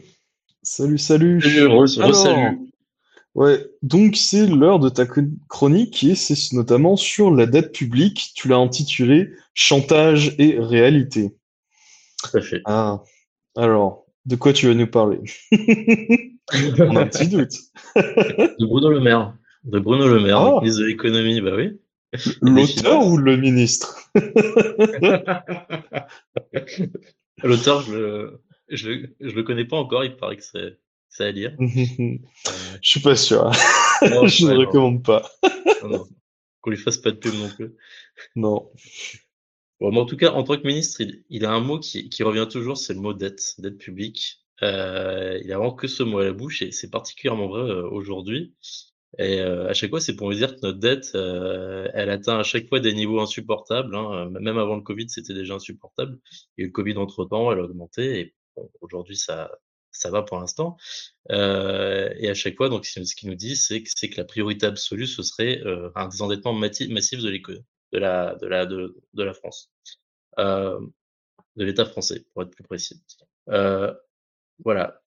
Mais donc, ce, qu'on va se, demander aujourd'hui, c'est est-ce que cette dette, elle, elle, est, elle est, vraiment euh, insupportable? Et si oui, comment euh, est-ce qu'on l'a, est-ce qu'on a atteint un tel niveau? Et quels sont aujourd'hui les leviers d'action pour, euh, pour, la, pour la réduire? Mmh Du coup, d'abord le, le contexte peut-être pour, pour se replacer un peu. Est-ce que qu'est-ce que c'est cette dette là C'est c'est quoi en termes de, de, de niveau? En termes de PIB, en termes de voilà, de milliards peut-être même. Oui, euh, de, oui, de milliers de milliards même. Euh, en fait, euh, déjà pour, alors, pour, euh, pour ce qui concerne les termes, parce, parce que des fois c'est vrai qu'on en emploie un peu différents termes, dette, déficit, etc. Et peut-être que tout le monde ne sait pas exactement ce, que, ce, que, ce que chacun veut dire. En fait, ce qu'il faut voir, c'est que l'État, pour se financer, il prélève des impôts, des prélèvements obligatoires même de, façon générale. Et euh, bah, si le budget est en déficit, il doit recourir à la dette. Euh, donc en fait, le déficit, ça augmente la dette. Euh, et on exprime généralement la dette en pourcentage par rapport au PIB. Euh, voilà. Et donc, ce qu'on appelle dette publique, c'est la dette de l'État, des collectivités locales, des organismes d'administration centrale et de la sécurité sociale. Euh, D'ailleurs, la dette de la sécurité sociale est extrêmement faible par, par rapport à celle de, de l'État pour, pour un budget qui, est, qui, est, même supérieur. Euh, alors maintenant, sur, sur le niveau de la, la dette publique française, euh, et, aussi peut-être faire resituer aussi par, par rapport à, à d'autres pays, euh, donc la dette publique française, elle est de quasiment 300 milliards d'euros fin, fin 2022, hein, 2950 milliards euh, d'euros, euh, ce qui représente 116,6% du PIB. Alors, c'est sûr que ça la place parmi les, les principales dettes publiques au monde, euh, mais à côté, on a aussi les États-Unis qui, qui, qui, eux sont à 128%, euh, le Royaume-Uni 103, euh, l'Italie 144,40%, l'Espagne 113,20%, donc à peu près comme nous, et le Japon, record même du monde, 255%. Euh, on a par contre d'autres pays, euh, pays voisins, donc comme l'Allemagne, qui, qui, qui, lui est à 66,30%, ou l'Irlande qui est à 44,70%. Mais pour, pour montrer que, que voilà que c'est des chiffres en fait on on sait pas non plus trop des fois ce, qu'ils veulent dire. C'est que par exemple quand quand il y a eu la, la crise financière de 2008 l'Irlande euh, en fait avait beau euh, avoir euh, un, un, une dette publique assez basse euh, ils ont ils ont quand même beaucoup moins résisté que donc un pays comme la France qui avait une dette publique plus importante. Euh, et donc concernant le, le déficit, euh, en 2022, il a été de 4,7%, donc ce qui est fait 124 milliards mais généralement, il est plutôt proche des, euh, des, euh, des 3%, donc est imposé par Bruxelles, ce qui fait que 80 milliards par an. Euh, après la dette, comment est-ce qu'elle est structurée? Euh, Ce qu'il faut voir, c'est que donc c'est, elle est principalement à long terme, euh, à, à, plus de, alors le, il y a un an, elle c'était à, à, plus de 8 ans. Euh, ça va être à peu près pareil aujourd'hui, et à, à taux bas à taux, à, taux très bas, donc ce qui est une situation qui est extrêmement favorable en fait. Euh, ce qu'il faut en fait, c'est qu'elle est détenue à moitié euh, par euh, par les agents résidents, à moitié par des agents non résidents et à 20%. Et donc parmi les agents résidents, il y a 20% qui sont dans les dans les dans le bilan de la Banque de France. on est donc en fait on n'est plus dans la règle qui, qui, qui, valait, qui prévalait avant, qui était la, règle en fait des trois tiers. Donc c'était un tiers en France, un tiers dans les dans les autres pays de l'UE et un tiers dans le reste du monde. Euh, puisqu'on a vu depuis donc la, les, les, politiques de, de, quantitative easing de la, de la, Banque centrale européenne et, euh, et donc de, de, rachat de dettes, euh, de dettes publiques, et donc on a moins de dettes détenues à l'étranger, et désormais donc c'est 20% qui sont dans la dans la dans, dans le bilan de la Banque de France, qui normalement les rend un peu rend la dette un peu plus soutenable. Euh, ce qu'il faut voir, c'est que la dette française, c'est la dette française, c'est un des actifs les, plus présents dans les portefeuilles internationaux et euh, en fait que la, la, la détention euh, étrangère de la dette, elle est plus dispersée géographiquement que d'autres grands émetteurs, euh, comme, comme le rappelle la Banque centrale, ce qui fait que selon elle, euh, c'est un facteur de stabilité euh, face au choc spécifique. après, on nous dit toujours que, que, que si notre, notre, dette est trop important, il y a le risque du coup qu'il y ait une, attaque sur notre dette, sur, notre dette donc sur les, sur les, les marchés financiers. Euh, c'est des choses qui, voilà, qui, il faut jamais euh, sous-estimer ce type de risque. Mais aujourd'hui, euh, on, on, peut même, on pense pouvoir dire que c'est que c'est un, un, risque qui est assez faible euh, et, et, qui, et a, un certain nombre d'indicateurs ouverts. Euh, donc, par exemple, la dette française, ça reste un produit très demandé sur, sur, sur des marchés qui, en fait, sont dépendants des, des dettes publiques, puisque ces dettes, elles servent de collatéraux dans les opérations interbancaires. Euh, donc, en fait, il n'y a pas de vraie autonomie des marchés financiers. Euh, et, et, euh, et, en fait, une, une, une, crise des dettes, ça pourrait entraîner une, une, une, crise générale du, du système financier. Euh, il y a eu aussi, donc, on l'a, on l'a, on, on déjà évoqué, les, les problèmes de rachat de dettes euh, récents donc, par, par les banques centrales qui ont eu un effet plutôt rassurant sur les, sur les dettes publiques, hein, euh, notamment en Europe. Euh, et donc, c'est ce qui fait qu'aujourd'hui, il y a, 1, il y a un cinquième de, de, la dette qui est détenue par la Banque de France.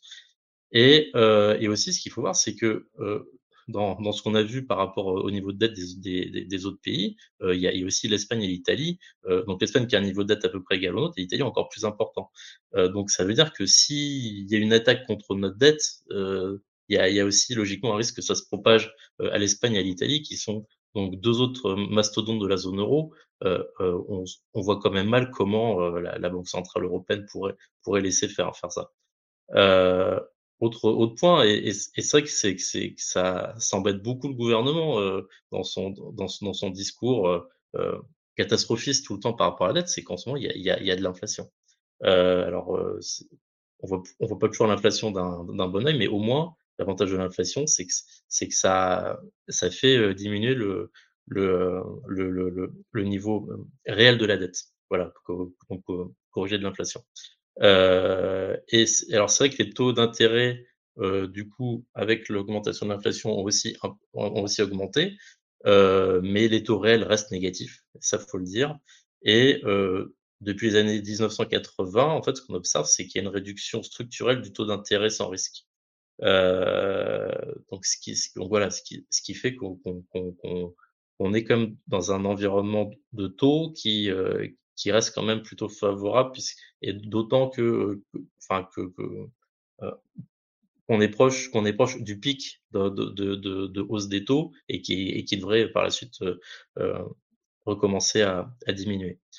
Euh, donc voilà, déjà par rapport sur, ce premier point, sur, ce, panorama général, ce qu'on voit, c'est qu'il ne faut pas se laisser impressionner par, les discours selon lesquels la dette publique est beaucoup trop élevée et que l'État n'a plus aucune marge de manœuvre. Hein. On a connu des situations qui étaient plus préoccupantes, mais ce qui ne veut pas dire qu'on ne doit pas réfléchir à la façon de, résorber notre déficit, euh, qui peut sembler structurel euh, et, qui creuse chaque année la dette. Mais si on le fait, bah voilà, mieux vaut le faire posément et sans euh, sans dogmatisme, j'ai envie de dire. Euh, mmh. Tu vois. Tiens, j'avais deux, trois petites questions là-dessus. Euh, tu disais au départ que euh, la, la, dette liée à la Sécu euh, était très très faible comparée au reste de la dette publique. pourquoi alors est-ce que mon oncle me parle toujours du trou de la Sécu, etc.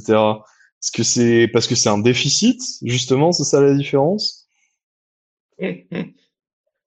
Pourquoi est-ce qu'on te parle du trou de la... Pourquoi est-ce que ton, oncle te parle du trou de la sécu? Moi, je, moi, je pense que, que, que c'est en fait, c'est des choses qu'on euh, ont été, qui ont été, qui ont été mis un, petit peu dans, dans la tête des gens. C'est-à-dire qu'on a mmh mmh commencé, euh, si je si je si je si, si je dis pas de bêtises, c'est à partir des années 80 euh, à, à, dire qu'il y avait un trou de la Sécu pour justement justifier euh, de euh, disons euh, pour remettre en cause notre système qui serait soi-disant trop trop généreux.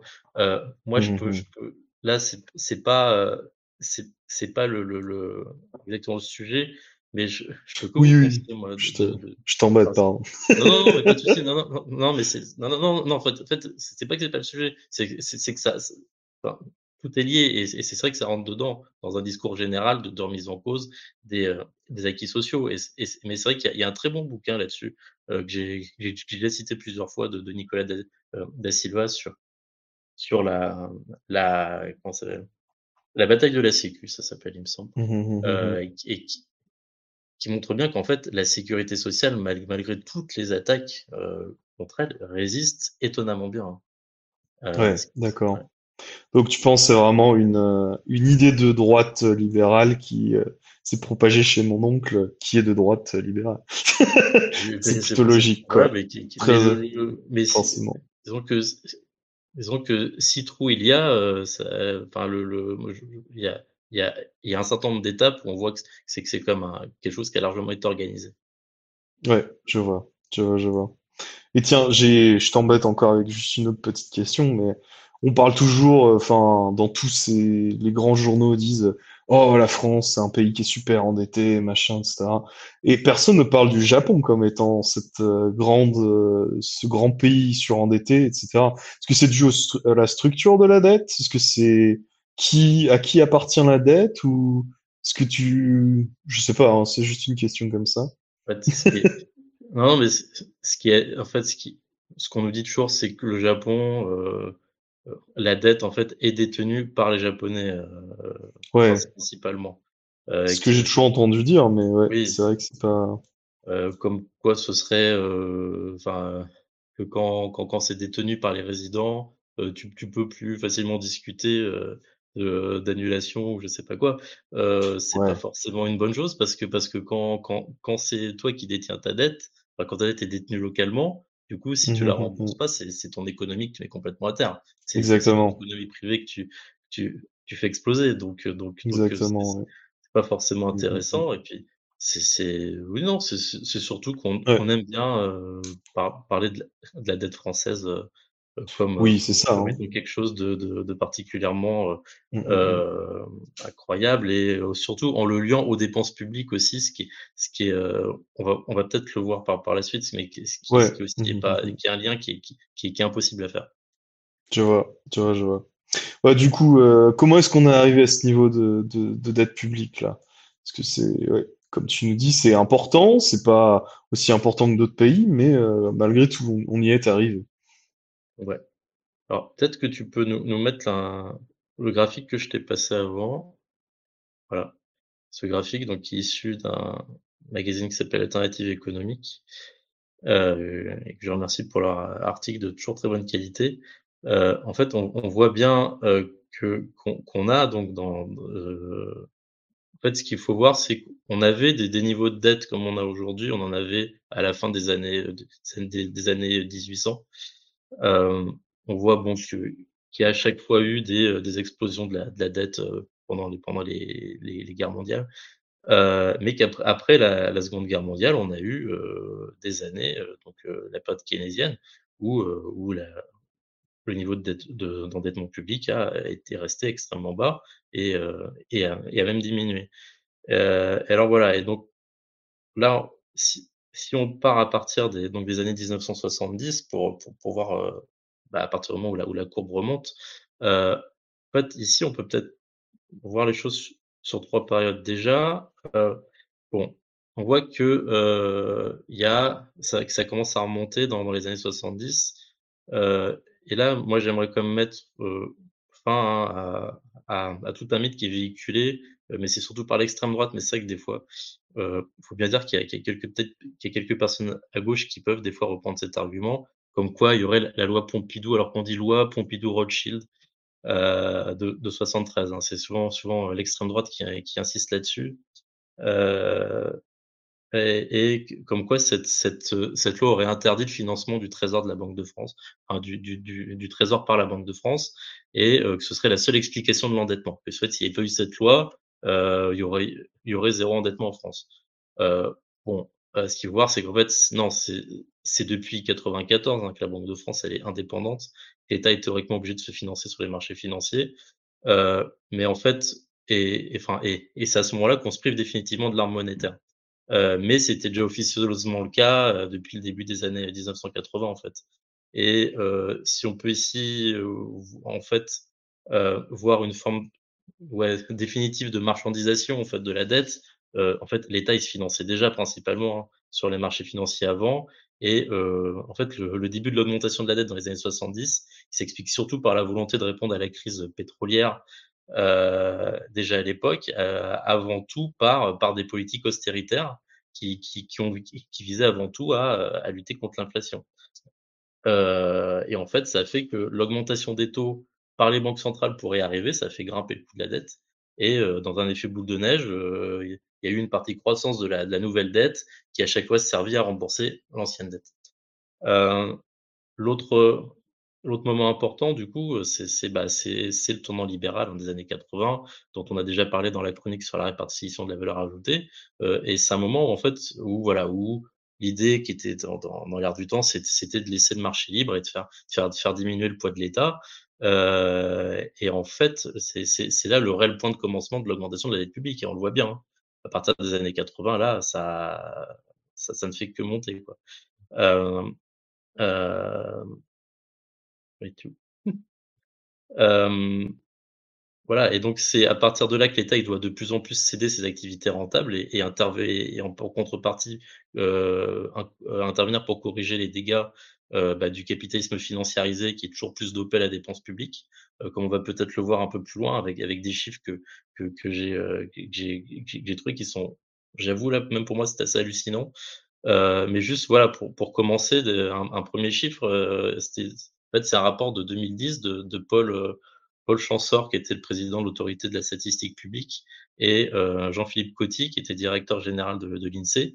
Et ils estimaient que 400 milliards de recettes euh, avaient, ont été perdus avec les baisses d'impôts euh, donc de la droite dans les années 80 et 2000. Et euh, qu'en l'absence de baisse de prélèvement, de prélèvement, la dette publique serait environ 20 points de PIB plus faible qu'elle ne l'est en, en, réalité. Donc ça, c'est en 2000. C'est impressionnant, ces chiffres. Voilà. Et donc, ça, il le disait en 2010. Et euh, juste avant, il y a eu la crise financière de 2008, qui avait, un peu, qui avait, qui avait déjà fait augmenter. Euh, par, donc, l'État était venu au secours des banques. Euh, à ce coup-là, il y avait eu de l'argent magique déjà à l'époque. Hein, on, avait, là, il n'y avait, y avait, pas eu de problème. Et, et euh, on, on, dit souvent, oui, que les, que les, banques, finalement, elles ont, elles ont, qu'elles ont remboursé les aides. Mais ce qui, mais ce qui s'est passé, c'est que l'État, il a aussi dû se substituer en partie et, et pendant cette période à, à l'activité des banques pour, enfin, de, de, de, de soutien de l'économie. Et ce qu'on voit, ce qu'on a vu aussi après, c'est que depuis 2010, il y a eu une accélération de la politique de l'offre hein, favorable aux entreprises et, et au capital qui, qui, qui, est manifestement inefficace, puisque bah, on voit aussi que sur, sur cette période-là, bah, l'endettement l'endettement est encore reparti de, de façon plus, plus, euh, plus importante. Quoi. Mmh. Ouais, je vois. Du coup, là, enfin, on voit que la politique, euh, ouais, depuis 2010, en tout cas, voire même depuis les années 80, ça, ça pas justement à rembourser cette dette. Mais bon, ok. Disons que maintenant, on veut vraiment rembourser la dette. Comment est-ce qu'on fait Qu'est-ce que c'est la meilleure, euh, la, la, solution miracle? Est-ce qu'il y en a une ou pas? C'est un peu la question, quoi. Est-ce qu'il y en a une qui est juste socialement aussi, par exemple Ouais, déjà, c'est ça qu'il faut voir, c'est qu'en fait, euh, donc moi, je, le, quand tu quand tu lis le le, le livre euh, à, grand succès hein, de, de, Thomas Piketty, euh, à la fin, en fait, il, fait un point sur la dette. Donc le, livre, c'est le Capital au XXIe siècle. Euh, à la fin, en fait, il, il, fait un point sur la dette et en fait, bah, il nous dit que si on si on si on veut rembourser une dette, pour lui, il y a, il y a en fait il y a il y a trois moyens. Euh, et en fait, la solution la plus juste et efficace pour lui, c'est de mettre un impôt sur le capital privé. Euh, voilà, on prélève un impôt exceptionnel sur le capital privé. Euh, ça, en fait, il dit que ça a le même effet que répudier la dette, mais ça évite de mettre en danger le système bancaire et ça permet de cibler ceux qu'on estime devoir être mis à contribution. et dans cette situation-là, le grand avantage, c'est que, l'État conserve la totalité de son actif. par exemple, le, le, le, prélèvement, enfin ça, ça, a déjà été fait, hein, et le prélèvement exceptionnel sur le capital qui avait été appliqué en France en 45 et dont le but était notamment de réduire massivement donc l'endettement public, il avait un barème progressif qui montait graduellement de 0% à 25% pour les, pour les patrimoines les, les plus élevés. Voilà, on pourrait, euh, on pourrait faire ça euh, en Europe euh, sur, d'un seul coup, étaler ça sur, sur 10 ans avec, avec, voilà, avec des taux ajustés par rapport, par rapport au, patrimoine. L'autre, et, et on va voir que c'est que c'est pas que Thomas Piketty qui propose ce genre de choses. Hein. Euh, euh, voilà. Euh, l'autre, en fait, l'autre solution qui en fait qui est une solution par défaut, par si, si, si on veut pas si on veut si on, si, on veut pas appliquer la première, bah tout simplement et on, on l'a déjà évoqué, c'est l'inflation. Euh, et c'est en fait c'est ce ça qui a permis euh, d'effacer énormément de grosses dettes publiques dans l'histoire, notamment l'Allemagne, euh, qui qui aujourd'hui a horreur de l'inflation, mais mais après après chaque guerre chaque guerre mondiale, c'est comme cette, cette c'est c'est comme comme ça que leur dette a été effacée. Euh, en fait, parce que ce qu'il faut voir, c'est que, c'est que la dette, c'est ce qu'on appelle un, un actif nominal, c'est pas réel. En fait, sa valeur, elle diminue avec l'inflation. Euh, et donc, si par exemple on a une inflation à 5% plutôt que 2%, comme impose les traités, euh, ça permettrait par exemple de diminuer de, de 15% la dette exprimée en pourcentage du PIB. Euh, mais évidemment, c'est une solution qui est juste si, si les salaires réels suivent aussi. Oui, j'allais dire ça.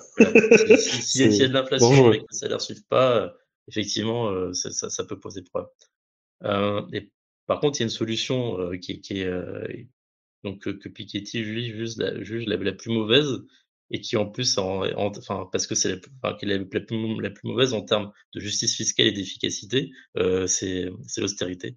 Euh, donc la, la, le l'alpha et l'oméga aujourd'hui hein, pour euh, quand, quand, quand, on parle de dette, euh, parce qu'en fait ça, ça prend de longues années et l'idée sous-jacente en fait c'est qu'il suffit de vendre l'actif public, hein, donc de de, enfin, donc de baisser la dépense publique, mais aussi de procéder à des privatisations euh, pour, euh, pour rembourser la dette. Donc en fait, c'est que si on fait un raisonnement un peu par l'absurde, c'est que euh, notre actif public, il est à peu près égal à la dette aujourd'hui. Donc en fait, c'est-à-dire qu'il faudrait tout vendre à nos créanciers et nous retrouver ensuite à leur payer des loyers pour utiliser nos écoles, nos hôpitaux, euh, plutôt qu'à plutôt qu'à leur, qu'à leur rembourser notre dette en fait, on n'aurait pas réglé le problème, quoi. On, aurait toujours quelque chose à payer, quoi. Euh, et voilà, ce qu'il faut voir, c'est qu'un État qui va privatiser, ensuite, bah, il doit euh, soit lever de l'impôt, soit s'endetter pour accéder aux biens et aux services qui ont été privatisés, ou alors tout simplement euh, faire payer le, coût de ces services sur sa population, quoi, en les laissant tout simplement face, face, à, face à des services privés. Et, voilà, des services et des biens privés.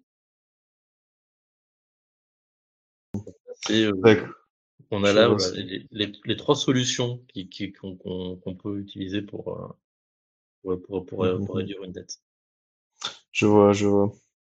Et du coup, là, euh, Macron et, son, et, le gouvernement, qu'est-ce que. Bon, j'imagine ils vont pas prendre la première solution, la solution juste. Ce serait trop facile. Ils ne seraient pas là en train de se plaindre, je pense. Qu'est-ce que c'est leur solution à eux? Bah, sans, sans, trop de surprise, c'est la, c'est la dernière. Hein. Euh, euh et euh, c'est, c'est d'ailleurs, c'est, c'est, exprimé assez clairement dans le programme de, dans le programme de stabilité qu'ils avaient envoyé à l'UE il y a, il y a un peu plus d'un an. Euh, et euh, en fait, qui prévoyait une réduction drastique du déficit primaire hors effet de la conjoncture à 1% d'ici la fin du quinquennat. Donc là, c'est là, c'est vraiment c'est c'est rude, c'est très rude 1%. Euh, en fait, comment Parce que ça, c'est c'est quelque chose qui est euh, ouais qui qui est du euh, en fait ça. Comment ils veulent faire ça en fait? En fait, ils veulent faire ça euh, en, en, baissant les, les, dépenses publiques de, donc de, de, près de 3 points du PIB, hein, du coup, ça ferait. Euh, et ça, c'est vraiment du, du, jamais vu depuis, depuis les années 60. Euh, et ici, donc, ce qu'ils veulent faire, c'est investir un peu moins. Et ça, comme c'est problématique parce que je pense qu'on est tous conscients qu'il y a énormément de d'investissements qui sont à faire, notamment pour la bifurcation écologique. et puis aussi généralement des investissements, ça, ça, ça, ça rapporte à l'État. Au final, euh, il veut, mais il veut aussi surtout réduire le nombre de fonctionnaires euh, classiques et surtout la baisse des, des dépenses sociales. Euh, il y a un chiffre qui est assez parlant hein, et, qui, et, qui, montre l'ampleur de la, de la saignée, c'est que euh, à la rentrée là, euh, à la prochaine rentrée, il va y avoir 1500 postes d'enseignants en moins. Et c'est pas c'est pas un chiffre, euh, c'est pas une supputation, ça, ça, a été confirmé par Papendiaï, le ministre de, de l'Éducation. Euh, Alors qu'ils avaient déjà du mal à pourvoir euh, tous les postes et ouvrir toutes les classes l'an dernier. C'est impressionnant. Mm. ouais, non, c'est un choix, quoi. voilà. Donc ça, c'est un choix. Et c'est un choix vraiment libéral, quoi. C'est vraiment le, le, choix le plus ouais, assez classique et même, même dogmatique. Hein, de, et, euh, et, mais, mais en fait, ce qui se cache derrière, c'est que tout simplement c'est la la volonté en fait de de protection de, de protéger le capital avant tout euh, et qui fait qu'ils qui, ne réfléchiront même pas à recourir euh, aux aux deux autres solutions. Euh, euh, au point qu'on en fait, on peut se demander si, si vraiment l'objectif réel c'est c'est le désendettement, euh, si c'est pas tout simplement de protéger le capital. Euh, parce qu'il y a, y a, bah, a d'une part, voilà, le, la, première option, euh, y a, de toute façon, il y a, y a, un refus net de taxer le capital. Hein, on a eu au contraire la suppression de l'ISF au début du, premier quinquennat Macron. Euh, et puis, bah, euh, en ce moment, euh, voilà, toutes les bases sur les super profits, donc qui, qui, qui ça, c'est aussi impensable pour eux de d'agir là-dessus et de, et de mettre une taxe. Euh, et ici, là, ce qu'on comprend bien, bah, c'est que c'est les classes moyennes et les plus modestes hein, qui vont payer pour combler le déficit. Euh, on voit avec la réforme des retraites, euh, l'assurance chômage, etc. Quoi. Euh, et euh, le gouvernement, voilà, comme on l'a dit, il aurait pu se réjouir aussi hein, de, de l'inflation, mais, mais, mais, voilà, l'objectif, au contraire, aujourd'hui, c'est de faire absolument diminuer l'inflation. Euh, et voilà, et nous, c'est vrai qu'on aurait pu aussi voir, finalement, en fait, quand on y pense historiquement, euh, on aurait pu voir aussi l'inflation d'un bon œil, parce que, euh, contrairement en fait à ce qu'on peut penser, ça, ça, a plutôt été une forme d'impôt sur la rente, euh, l'inflation en fait dans l'histoire. Euh, mais aujourd'hui, quand on voit qu'il y, y, a de toute façon un refus net d'étudier euh, toute, toute solution qui permettrait d'augmenter les salaires, notamment l'annexion des, salaires sur l'inflation, euh, et qu'on voit bah, que, bah, que l'inflation est aussi tirée aujourd'hui euh, artificiellement par l'augmentation des marges euh, qui, qui vise à maintenir les profits, euh, bah, l'inflation aujourd'hui c'est tout simplement devenu plutôt un impôt sur, sur, sur les travailleurs. Et ça c'est euh, l'économiste Arnaud Konatan qui le, qui le dit. voilà, et enfin, comme c'est vrai que comme on est donc dans, dans une circonscription où il y a l'Allemagne, avec moi-même j'habite en Allemagne, c'est vrai que je, suis, je suis toujours, je suis toujours, toujours ça d'assez près quand, quand dans le débat français on nous montre l'Allemagne en exemple et c'est vrai que notamment par, par rapport à la dette, on, nous dit toujours qu'il faudrait faire comme l'Allemagne, euh, qui est si, si vertueuse. Bon, déjà, euh, je, on voit que, enfin, ce qu'on, euh, le, le, problème, c'est vrai que, que, l'Allemagne, qui à un moment a, a décidé euh, de, de, de, de, mettre l'accent sur, sur l'équilibre budgétaire, euh, on voit que ça a aussi euh, eu des, des, conséquences en termes d'investissement. Et qu'aujourd'hui, il y a probablement des investissements qui, qui vont devoir rattraper. Euh, en faisant de la dette. Et puis, il y a toujours en Allemagne, il y a la question aussi des, des fonds spéciaux.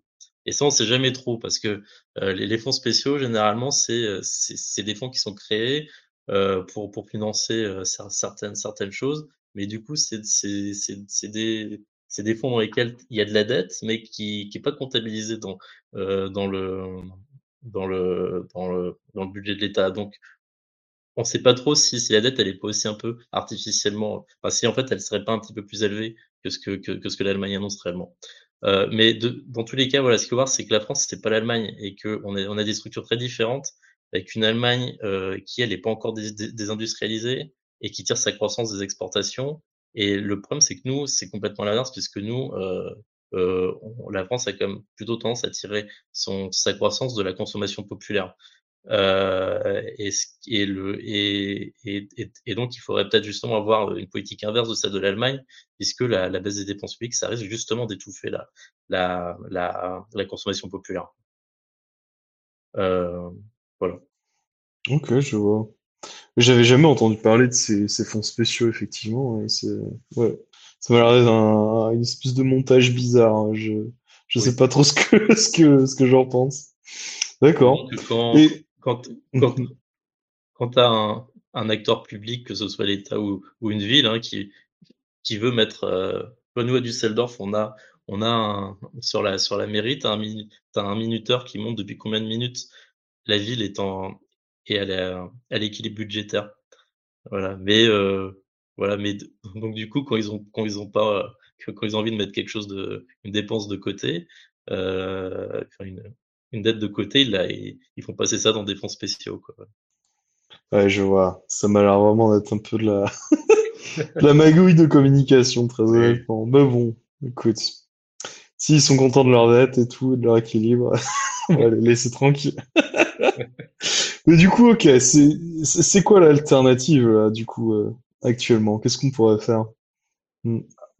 Moi, déjà, je vois qu'en fait, euh, une, une des premières choses, déjà, c'est déjà de, de, de, de, regagner la bataille du discours. C'est-à-dire que déjà sortir déjà de, de ben, une vision, cette vision libérale, euh, notamment sur, sur, sur la monnaie et, euh, et, et, donc se, se réapproprier un peu l'outil monétaire euh, par rapport à, à l'outil budgétaire. Euh, après aussi, euh, il y a surtout une, une, grande difficulté en fait. Souvent, c'est vrai que c'est assez simple quoi d'avoir un discours, un discours classique de, de, de hein, comme ils aiment dire, de, de bon père de famille quoi. Euh, hein, de, avec, avec, tout ce que ça comporte de sexiste aussi. Euh, ça c'est pour mon oncle ça. voilà. hein, de, de dire voilà que bah que qu'il faut gérer euh, qu'il faut gérer l'État comme un ménage, que que, des, que, que dépenser trop c'est pas bien. Euh, voilà, mais le, en fait non, un, un, État c'est pas un ménage et euh, il faut il faut qu'on réussisse en fait à, à, à, à, faire comprendre que les dépenses publiques ça peut rapporter plus que leur diminution et inversement leur euh, voilà par exemple moi si en fait si je m'arrête de dépenser il y aura toujours quelqu'un pour pour dépenser à ma place et assurer mes revenus.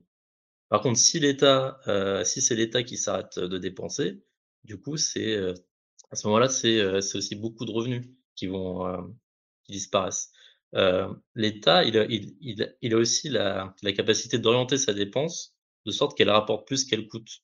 Hein, no, no, notamment un État, si, si, puisqu'il nous parle toujours de bonne gestion, s'il est bien géré, la première chose qui se demande, c'est quel est l'effet multiplicateur que va avoir, euh, que, enfin, euh, euh, que, va avoir une, nouvelle dépense ou alors la, suppression d'un prélèvement obligatoire.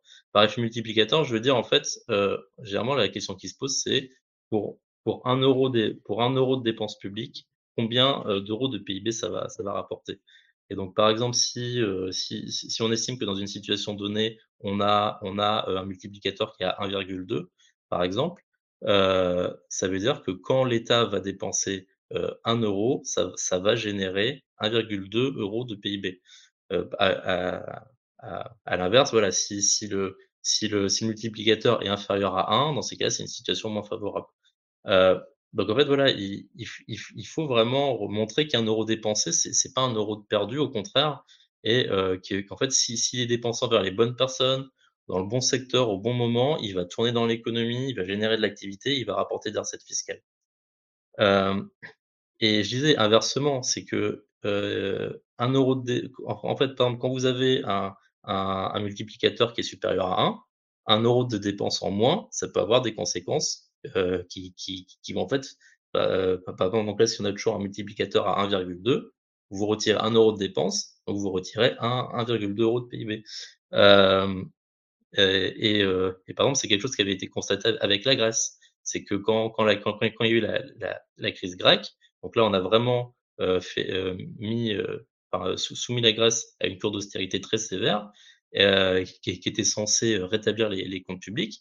Et, et, et, en fait, on s'est rendu compte au, au, bout, au bout de quelques temps bah, que, que, que, la, que, le niveau d'endettement commence continue à augmenter parce que euh, parce, parce que justement la Grèce était dans une situation où le multiplicateur était positif et donc le fait de baisser la dépense publique bah, ça, ça, ça, ça en fait contribué à, euh, à faire diminuer le PIB et, euh, et, à faire augmenter le ratio dette et à faire ouais, augmenter le ratio dette PIB. Euh, il faut voir aussi, il y a, il y a dans toujours hein, dans, dans, dans, cette bataille du discours, on entend toujours citer la dépense publique en France, elle est, elle est énorme parce qu'elle est égale à, 56% du PIB. Euh, déjà, ce qu'il faut dire, euh, c'est que 56% du PIB, que ça, c'est qu'une dépense publique à 56% du PIB, ça ne veut pas dire que 56% du PIB finance la dépense publique. Non, c'est parce que c'est des, des, des, modes de calcul différents, notamment là, quand on calcule ces 56%, on compte des consommations intermédiaires, on compte pas dans le PIB. Euh, et notamment les, les, euh, les, euh, les économistes atterrés, ils ont montré que la dépense privée était, elle, de plus de 200%. Donc, on voit bien qu'il n'y a, pas de, rapport, qu'il n'y a, pas de rapport direct.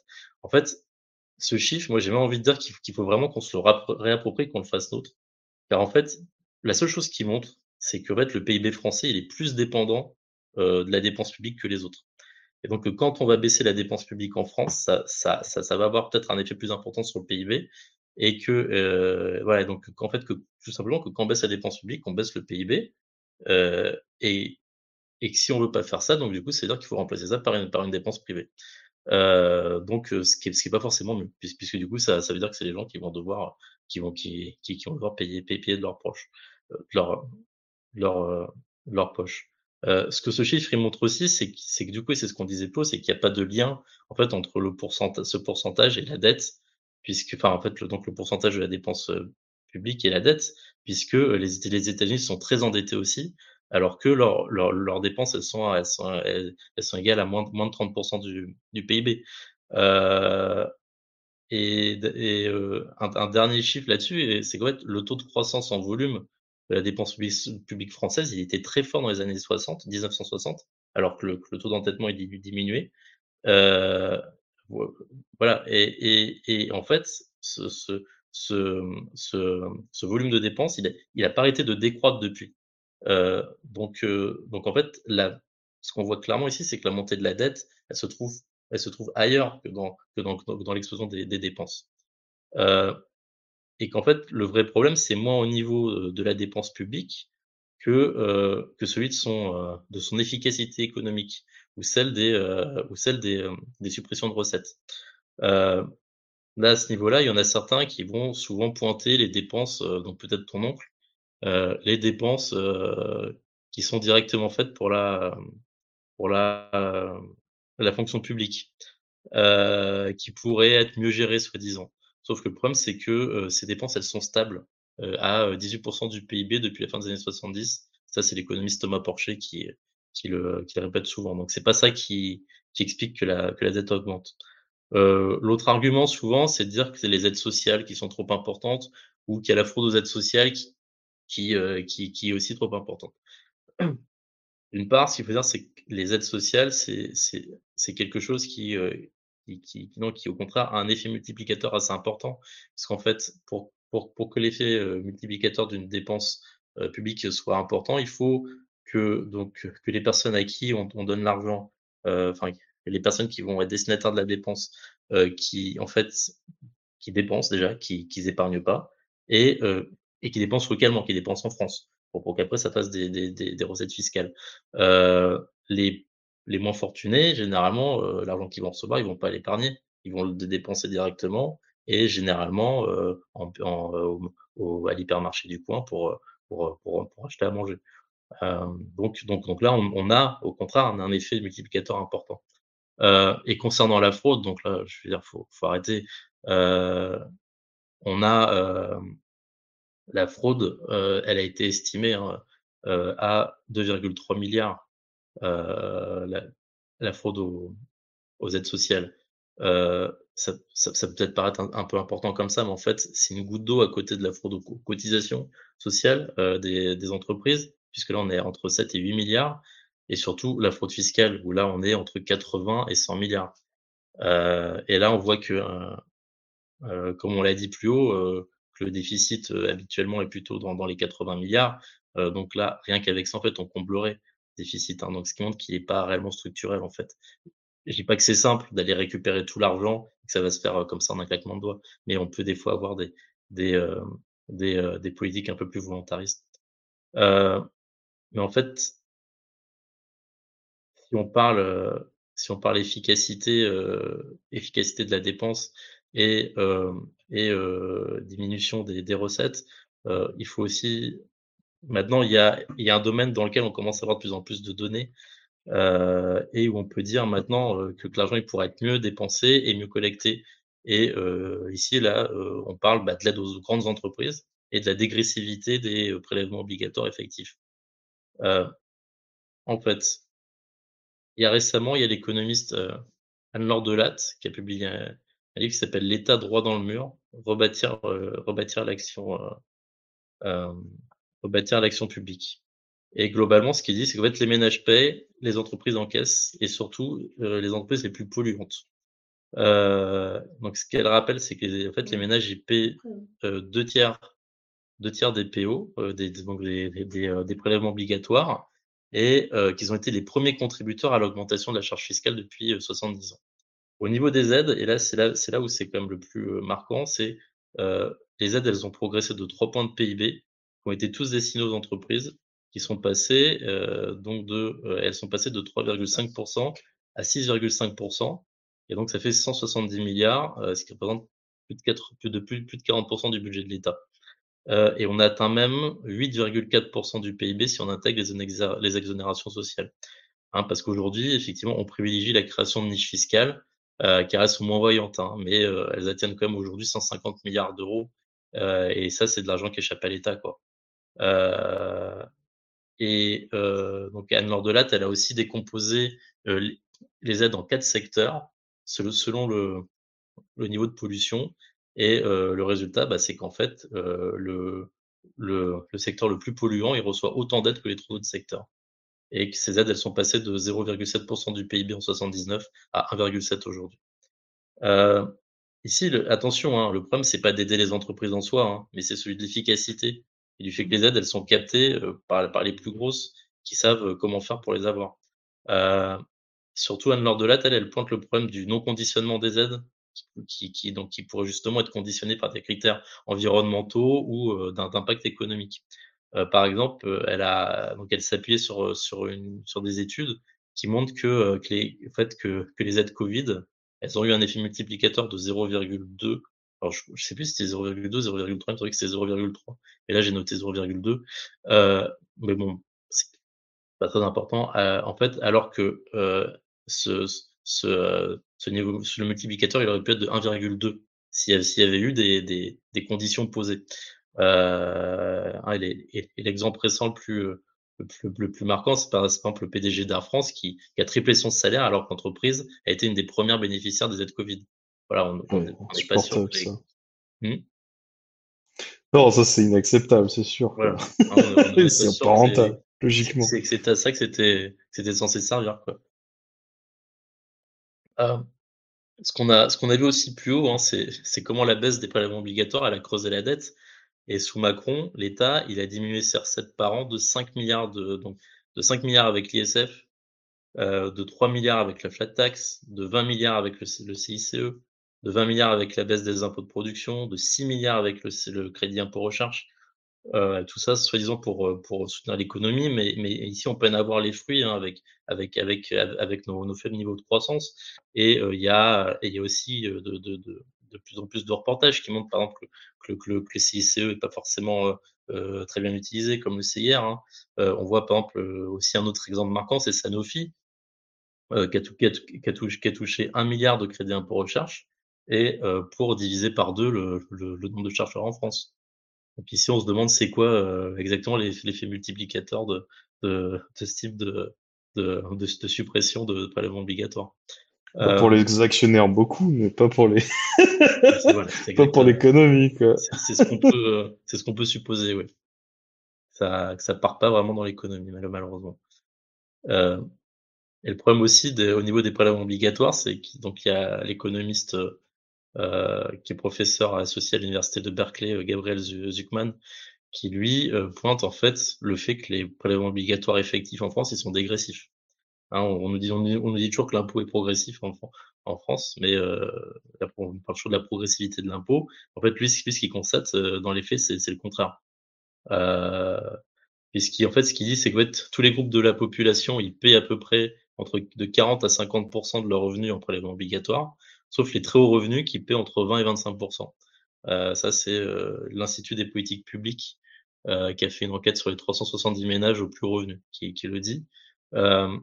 Et en fait, l'imposition sur le revenu à deux, pour ces ménages, elle est à 2%, et elle passe même à 0,2% pour les 37 ménages les plus riches.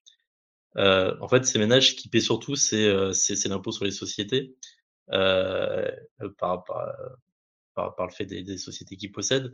Et euh, cet impôt, lui, il est passé de 33% à 25% en 2017 sous, sous Macron. Et euh, les entreprises, et ici aussi, quoi, les petites entreprises, elles, elles, paient, c'est à peu près ces 25%. Euh, je crois que dans, dans les faits, c'est un tout petit peu moins, mais, mais globalement, on est proche de 25, entre 20 et 25%, alors que les grosses, elles, elles, réussissent à faire passer. Alors, le dernier chiffre que j'avais, c'est que c'était, euh, c'est sous, sous les 8% de, de, de prélèvements effectifs qu'elles réussissent à, faire passer ça.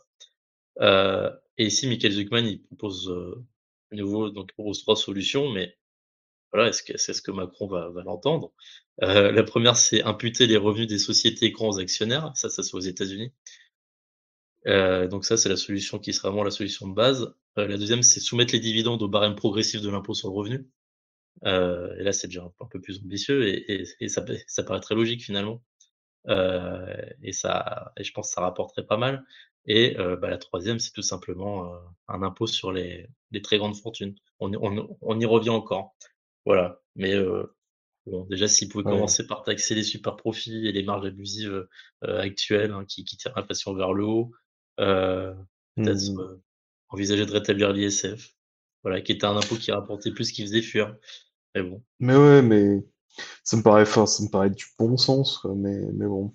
En, plus, je comprends pas, parce que les libéraux, tu sais, avec leur, leur start-up et tout ça, ils, ont, ils, ils, savent ce que c'est qu'un rendement, ils savent ce que c'est qu'un coefficient multiplicateur. Ils essaient de te vendre des start-up où tu investis un million et tu vas en récupérer 10 et ils devraient comprendre que ça marche comme ça ailleurs aussi, quoi. Et, je comprends pas. Je comprends juste pas.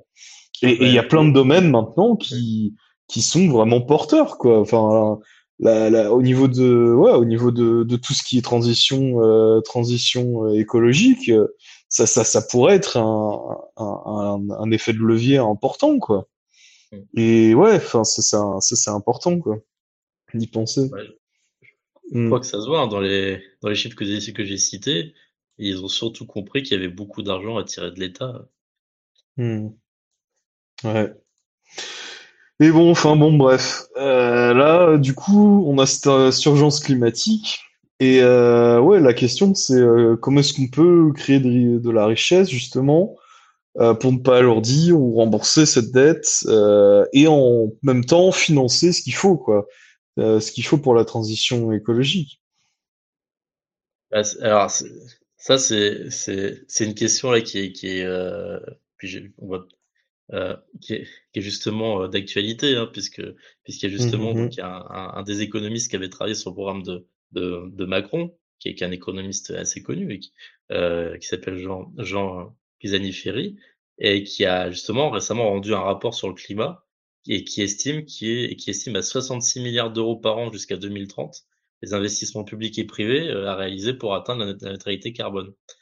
Le problème pour, pour Bruno Le Maire et pour Macron, c'est qu'en fait, euh, dans ses préconisations, lui, ce qui, ce qui, ce qui, euh, ce qui recommande, c'est de financer cet investissement, donc soit par la dette, donc ce qui montre que finalement, ce qui montre voilà, que même les macronistes, ils estiment qu'on peut encore faire de la dette et qui est donc euh, qui, qui, qui, est peut-être pas une, une, une, urgence. Ça va pas si mal, ouais. Ouais, c'est absolu. Euh, euh, soit euh, en créant un impôt exceptionnel sur le patrimoine financier des plus aisés. On y revient encore. Euh, et donc là, il, voilà, il, il, évidemment, il vient contredire Bruno Le Maire en, en, préconisant de taxer les hauts, les hauts patrimoines plutôt que de plutôt que de recourir à l'austérité. Euh... C'est vraiment le, les doigts de, de l'avoir recruté, lui, à mon avis. Hein. c'est pas, c'était pas le bon bonhomme, pourtant, ils avaient bien choisi, je pense. Mais, ouais, mais, ouais. mais, je, mais je, je, pense qu'il Pas de bol, hein. ouais, mais ils les choisissent bien, mais, euh, mais euh, ouais.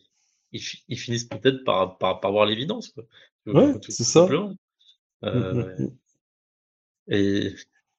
Et il y a en fait une économiste qui va, voilà, qui pour le coup va peut-être encore un cran plus loin, c'est euh, une économiste qui est spécialiste des questions monétaires, qui s'appelle Jésabelle Coupé-Soupéran, Et en fait, elle estime qu'il faudra sûrement en venir à repermettre aux banques centrales européennes de financer directement les États pour financer ces investissements.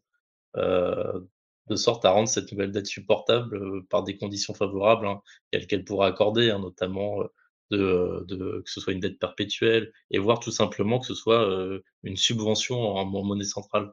elle dit même. Hein. Mais là, là, on rentre dans la remise en cause du dogme libéral le, plus, le, plus, absolu et même des, traités européens. Mais, mais, mais, mais, mais, ce qui montre peut-être que voilà, qu'il faut, qu'il faut faire avancer et que c'est peut-être aussi au, niveau de l'Europe qui a, qui a aussi une, une, avancée à, à, obtenir ici. Quoi. Puisqu'il y a récemment quand même les, les, ces questions de financement plus ou moins direct par la Banque centrale. enfin, il y, a, il y, a, quand même eu des, des assouplissements dans, dans les faits. Euh, bon, voilà, malheureusement, euh, c'est vrai que euh, si pour revenir à Pisani-Ferry, euh, bon voilà, Macron il l'a dit, hein, il veut pas entendre hein, parler de, de, taxation des plus riches, et on sait donc toujours pas vraiment hein, dans quelle direction il entend aller. C'est vrai sur ce sujet, sur ce sujet qui, est plus que brûlant et, et, et, qui est probablement bien plus prioritaire que la réforme des retraites. Faut, faut être honnête. Euh, on connaît pas toujours pas entièrement les, euh, les, les, les, contours du plan vert ni, ni son financement. Euh, mais par contre, Macron, voilà, récemment, de ce dont il a surtout parlé, c'est cette politique industrielle. Euh, industrielle la France, c'est bien, c'est très bien. Euh, mais voilà, mais encore faut-il que ce processus il suive justement une stratégie claire qui sécurise les investisseurs et qui prennent la peine. Et, voilà, comme on en parlait, par rapport au, enfin, faut, faut, que ça se fasse aussi euh, en, en, prenant en compte les, enjeux écologiques. Euh, et ici, en fait, on voit qu'alors que l'État devrait reprendre, reprendre un rôle, un vrai rôle, hein, euh, et, et, faire ou, soutenir les investissements nécessaires, on, on, a pour l'instant juste en fait quelques effets d'annonce euh, qui sont pas si créateurs d'emplois que ça. Euh, la mise en avant de et euh, on a par exemple la mise en avant de l'implantation d'une usine taïwanaise de, de, batteries de voitures électriques, électriques à, à Dunkerque. Sur, sur, ce plan-là, c'est vrai que c'est voilà, c'est très bien hein, pour, pour ceux qui vont y trouver là un emploi. Euh, ça va sûrement changer leur vie et ça, faut vraiment pas le sous-estimer. Euh, mais euh, ici, on, on, en fait, on est, on est tellement loin quoi, du projet de, de, de, de bifurcation écologique. Hein. Pour l'instant, on reste vraiment sur une logique très, très marchande quoi, de vente de, de, véhicules électriques euh, pour remplacer le parc thermique. Donc, ce qui, ce qui finalement va, va comme rester assez, assez euh, polluant si, si, euh, si l'objectif c'est, c'est, de remplacer toutes les voitures thermiques par, par, par, des voitures électriques. en fait, voilà. Et qu'on fait euh, dépendre euh, fortement dépendre notre économie, notre croissance de la vente de, véhicules électriques. Euh, voilà. Et surtout, à travers ça, en fait, ce qu'on voit, c'est qu'il entend manifestement soumettre le pays à un dumping environnemental et social, puisqu'il a aussi demandé une pause dans les normes environnementales au niveau de l'UE.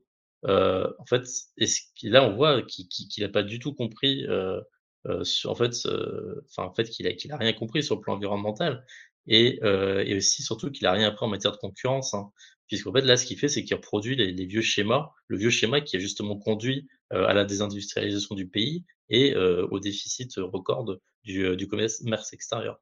Euh, puisque là, ça fait depuis des années qu'on tente de concurrencer les pays qui ont des normes sociales et environnementales inférieures aux nôtres et, euh, et, et, et aujourd'hui, en plus, on, on leur ouvre nos, nos, notre marché par des, par, par des, accords de libre-échange.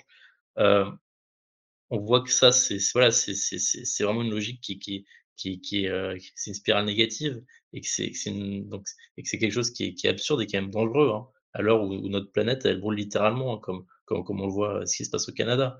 Euh, et je, je, vais, vais peut-être terminer là-dessus. C'est qu'en fait, voilà, comme le propose la NUPES, euh, fait, ce qu'il faudrait, au contraire, c'est faire l'inverse, quoi. C'est instaurer, euh, nous, comme on le propose, c'est un protectionnisme vert et social euh, aux frontières de l'Europe, et si c'est pas possible, à minimum aux frontières de la France, bah, pour imposer à, ces pays aux, aux, normes inférieures des, normes, au contraire, des normes élevées, et soutenir alors les industries locales qui, enfin, nos industries locales qui elles sont soumises à ces normes, quoi.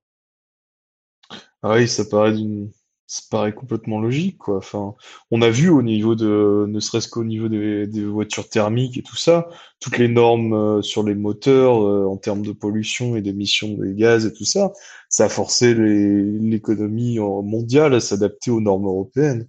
Il y a vraiment un pouvoir là-dessus que la législation européenne pourrait faire quelque chose peut-être, quoi.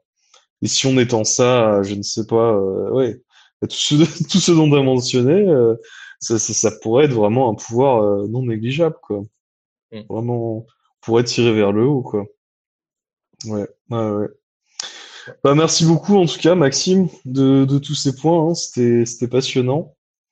Et euh, bon, bah, on va voir ce que, ce que Macron nous, nous fait, là, parce que, ouais, il n'a pas l'air de comprendre ce que c'est qu'un coefficient multiplicateur, ni ce que c'est que l'écologie, donc on va voir, mais ça me paraît compliqué, quoi. Hein. Bon, écoute, je pense qu'on peut faire un petit, petit générique et puis euh, on se retrouve pour dire au revoir à tout le monde. Bah, je suis fatigué. Ouais, eh, je peux te comprendre. je peux te comprendre. C'est chronique. ouais, à tout de suite du coup. Ciao. à tout de suite.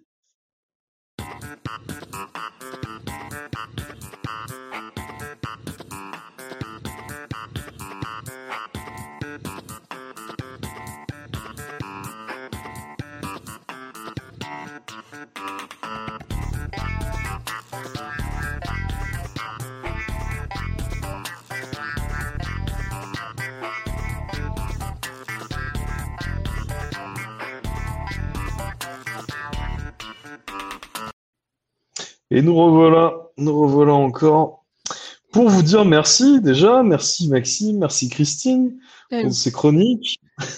C'était une, c'est une émission beaucoup plus longue que ce qu'on pensait, je pense, mais. Euh, oui, on n'a pas calculé correctement, mais merci à toi aussi, Tom. bah, merci, écoute, merci. Non, c'était, c'était chouette, c'était une bonne émission. On espère que ça vous a plu sur, euh, sur Twitch, sur YouTube. Et euh, ouais, n'hésitez pas à nous suivre sur les réseaux, à regarder les VOD, à nous écouter sur les plateformes de podcast. Et euh, bah écoutez, euh, si ça vous intéresse même de participer au podcast, euh, n'hésitez pas à nous contacter. On cherche toujours des volontaires. En attendant, n'hésitez pas à participer au manif demain. exactement, exactement. Grosse journée intersyndicale demain. Toute, toute la France métropolitaine, l'outre-mer et aussi euh, bah, c'est aussi chez nous à Berlin. Hein. Enfin, pas si loin que ah ça. Berlin, c'est On espère, euh, ouais, on espère ailleurs dans la circo, mais, mais bon, c'est, on, verra, on verra. Je crois que Berlin est le fer de lance actuellement. en tout cas, en termes de motivation. Tout à fait. Ouais. Ben, merci à tous les deux. Ben, merci encore, ouais. Merci encore euh, à vous deux. Merci à vous toutes et tous de nous avoir écoutés. C'était Alola Nupes, le numéro 16, et euh, bah, on vous dit euh, on vous dit à bientôt pour le 19 juin avec une euh, émission spéciale. Donc il y aura beaucoup de beaux mondes que vous connaissez sans doute, que vous avez déjà sans doute vu passer un peu, et on, vous annoncera tout ça très très bientôt. Mais gardez votre lundi, votre lundi soir libre. Ciao ciao, à bientôt. Salut, à la prochaine. À la prochaine.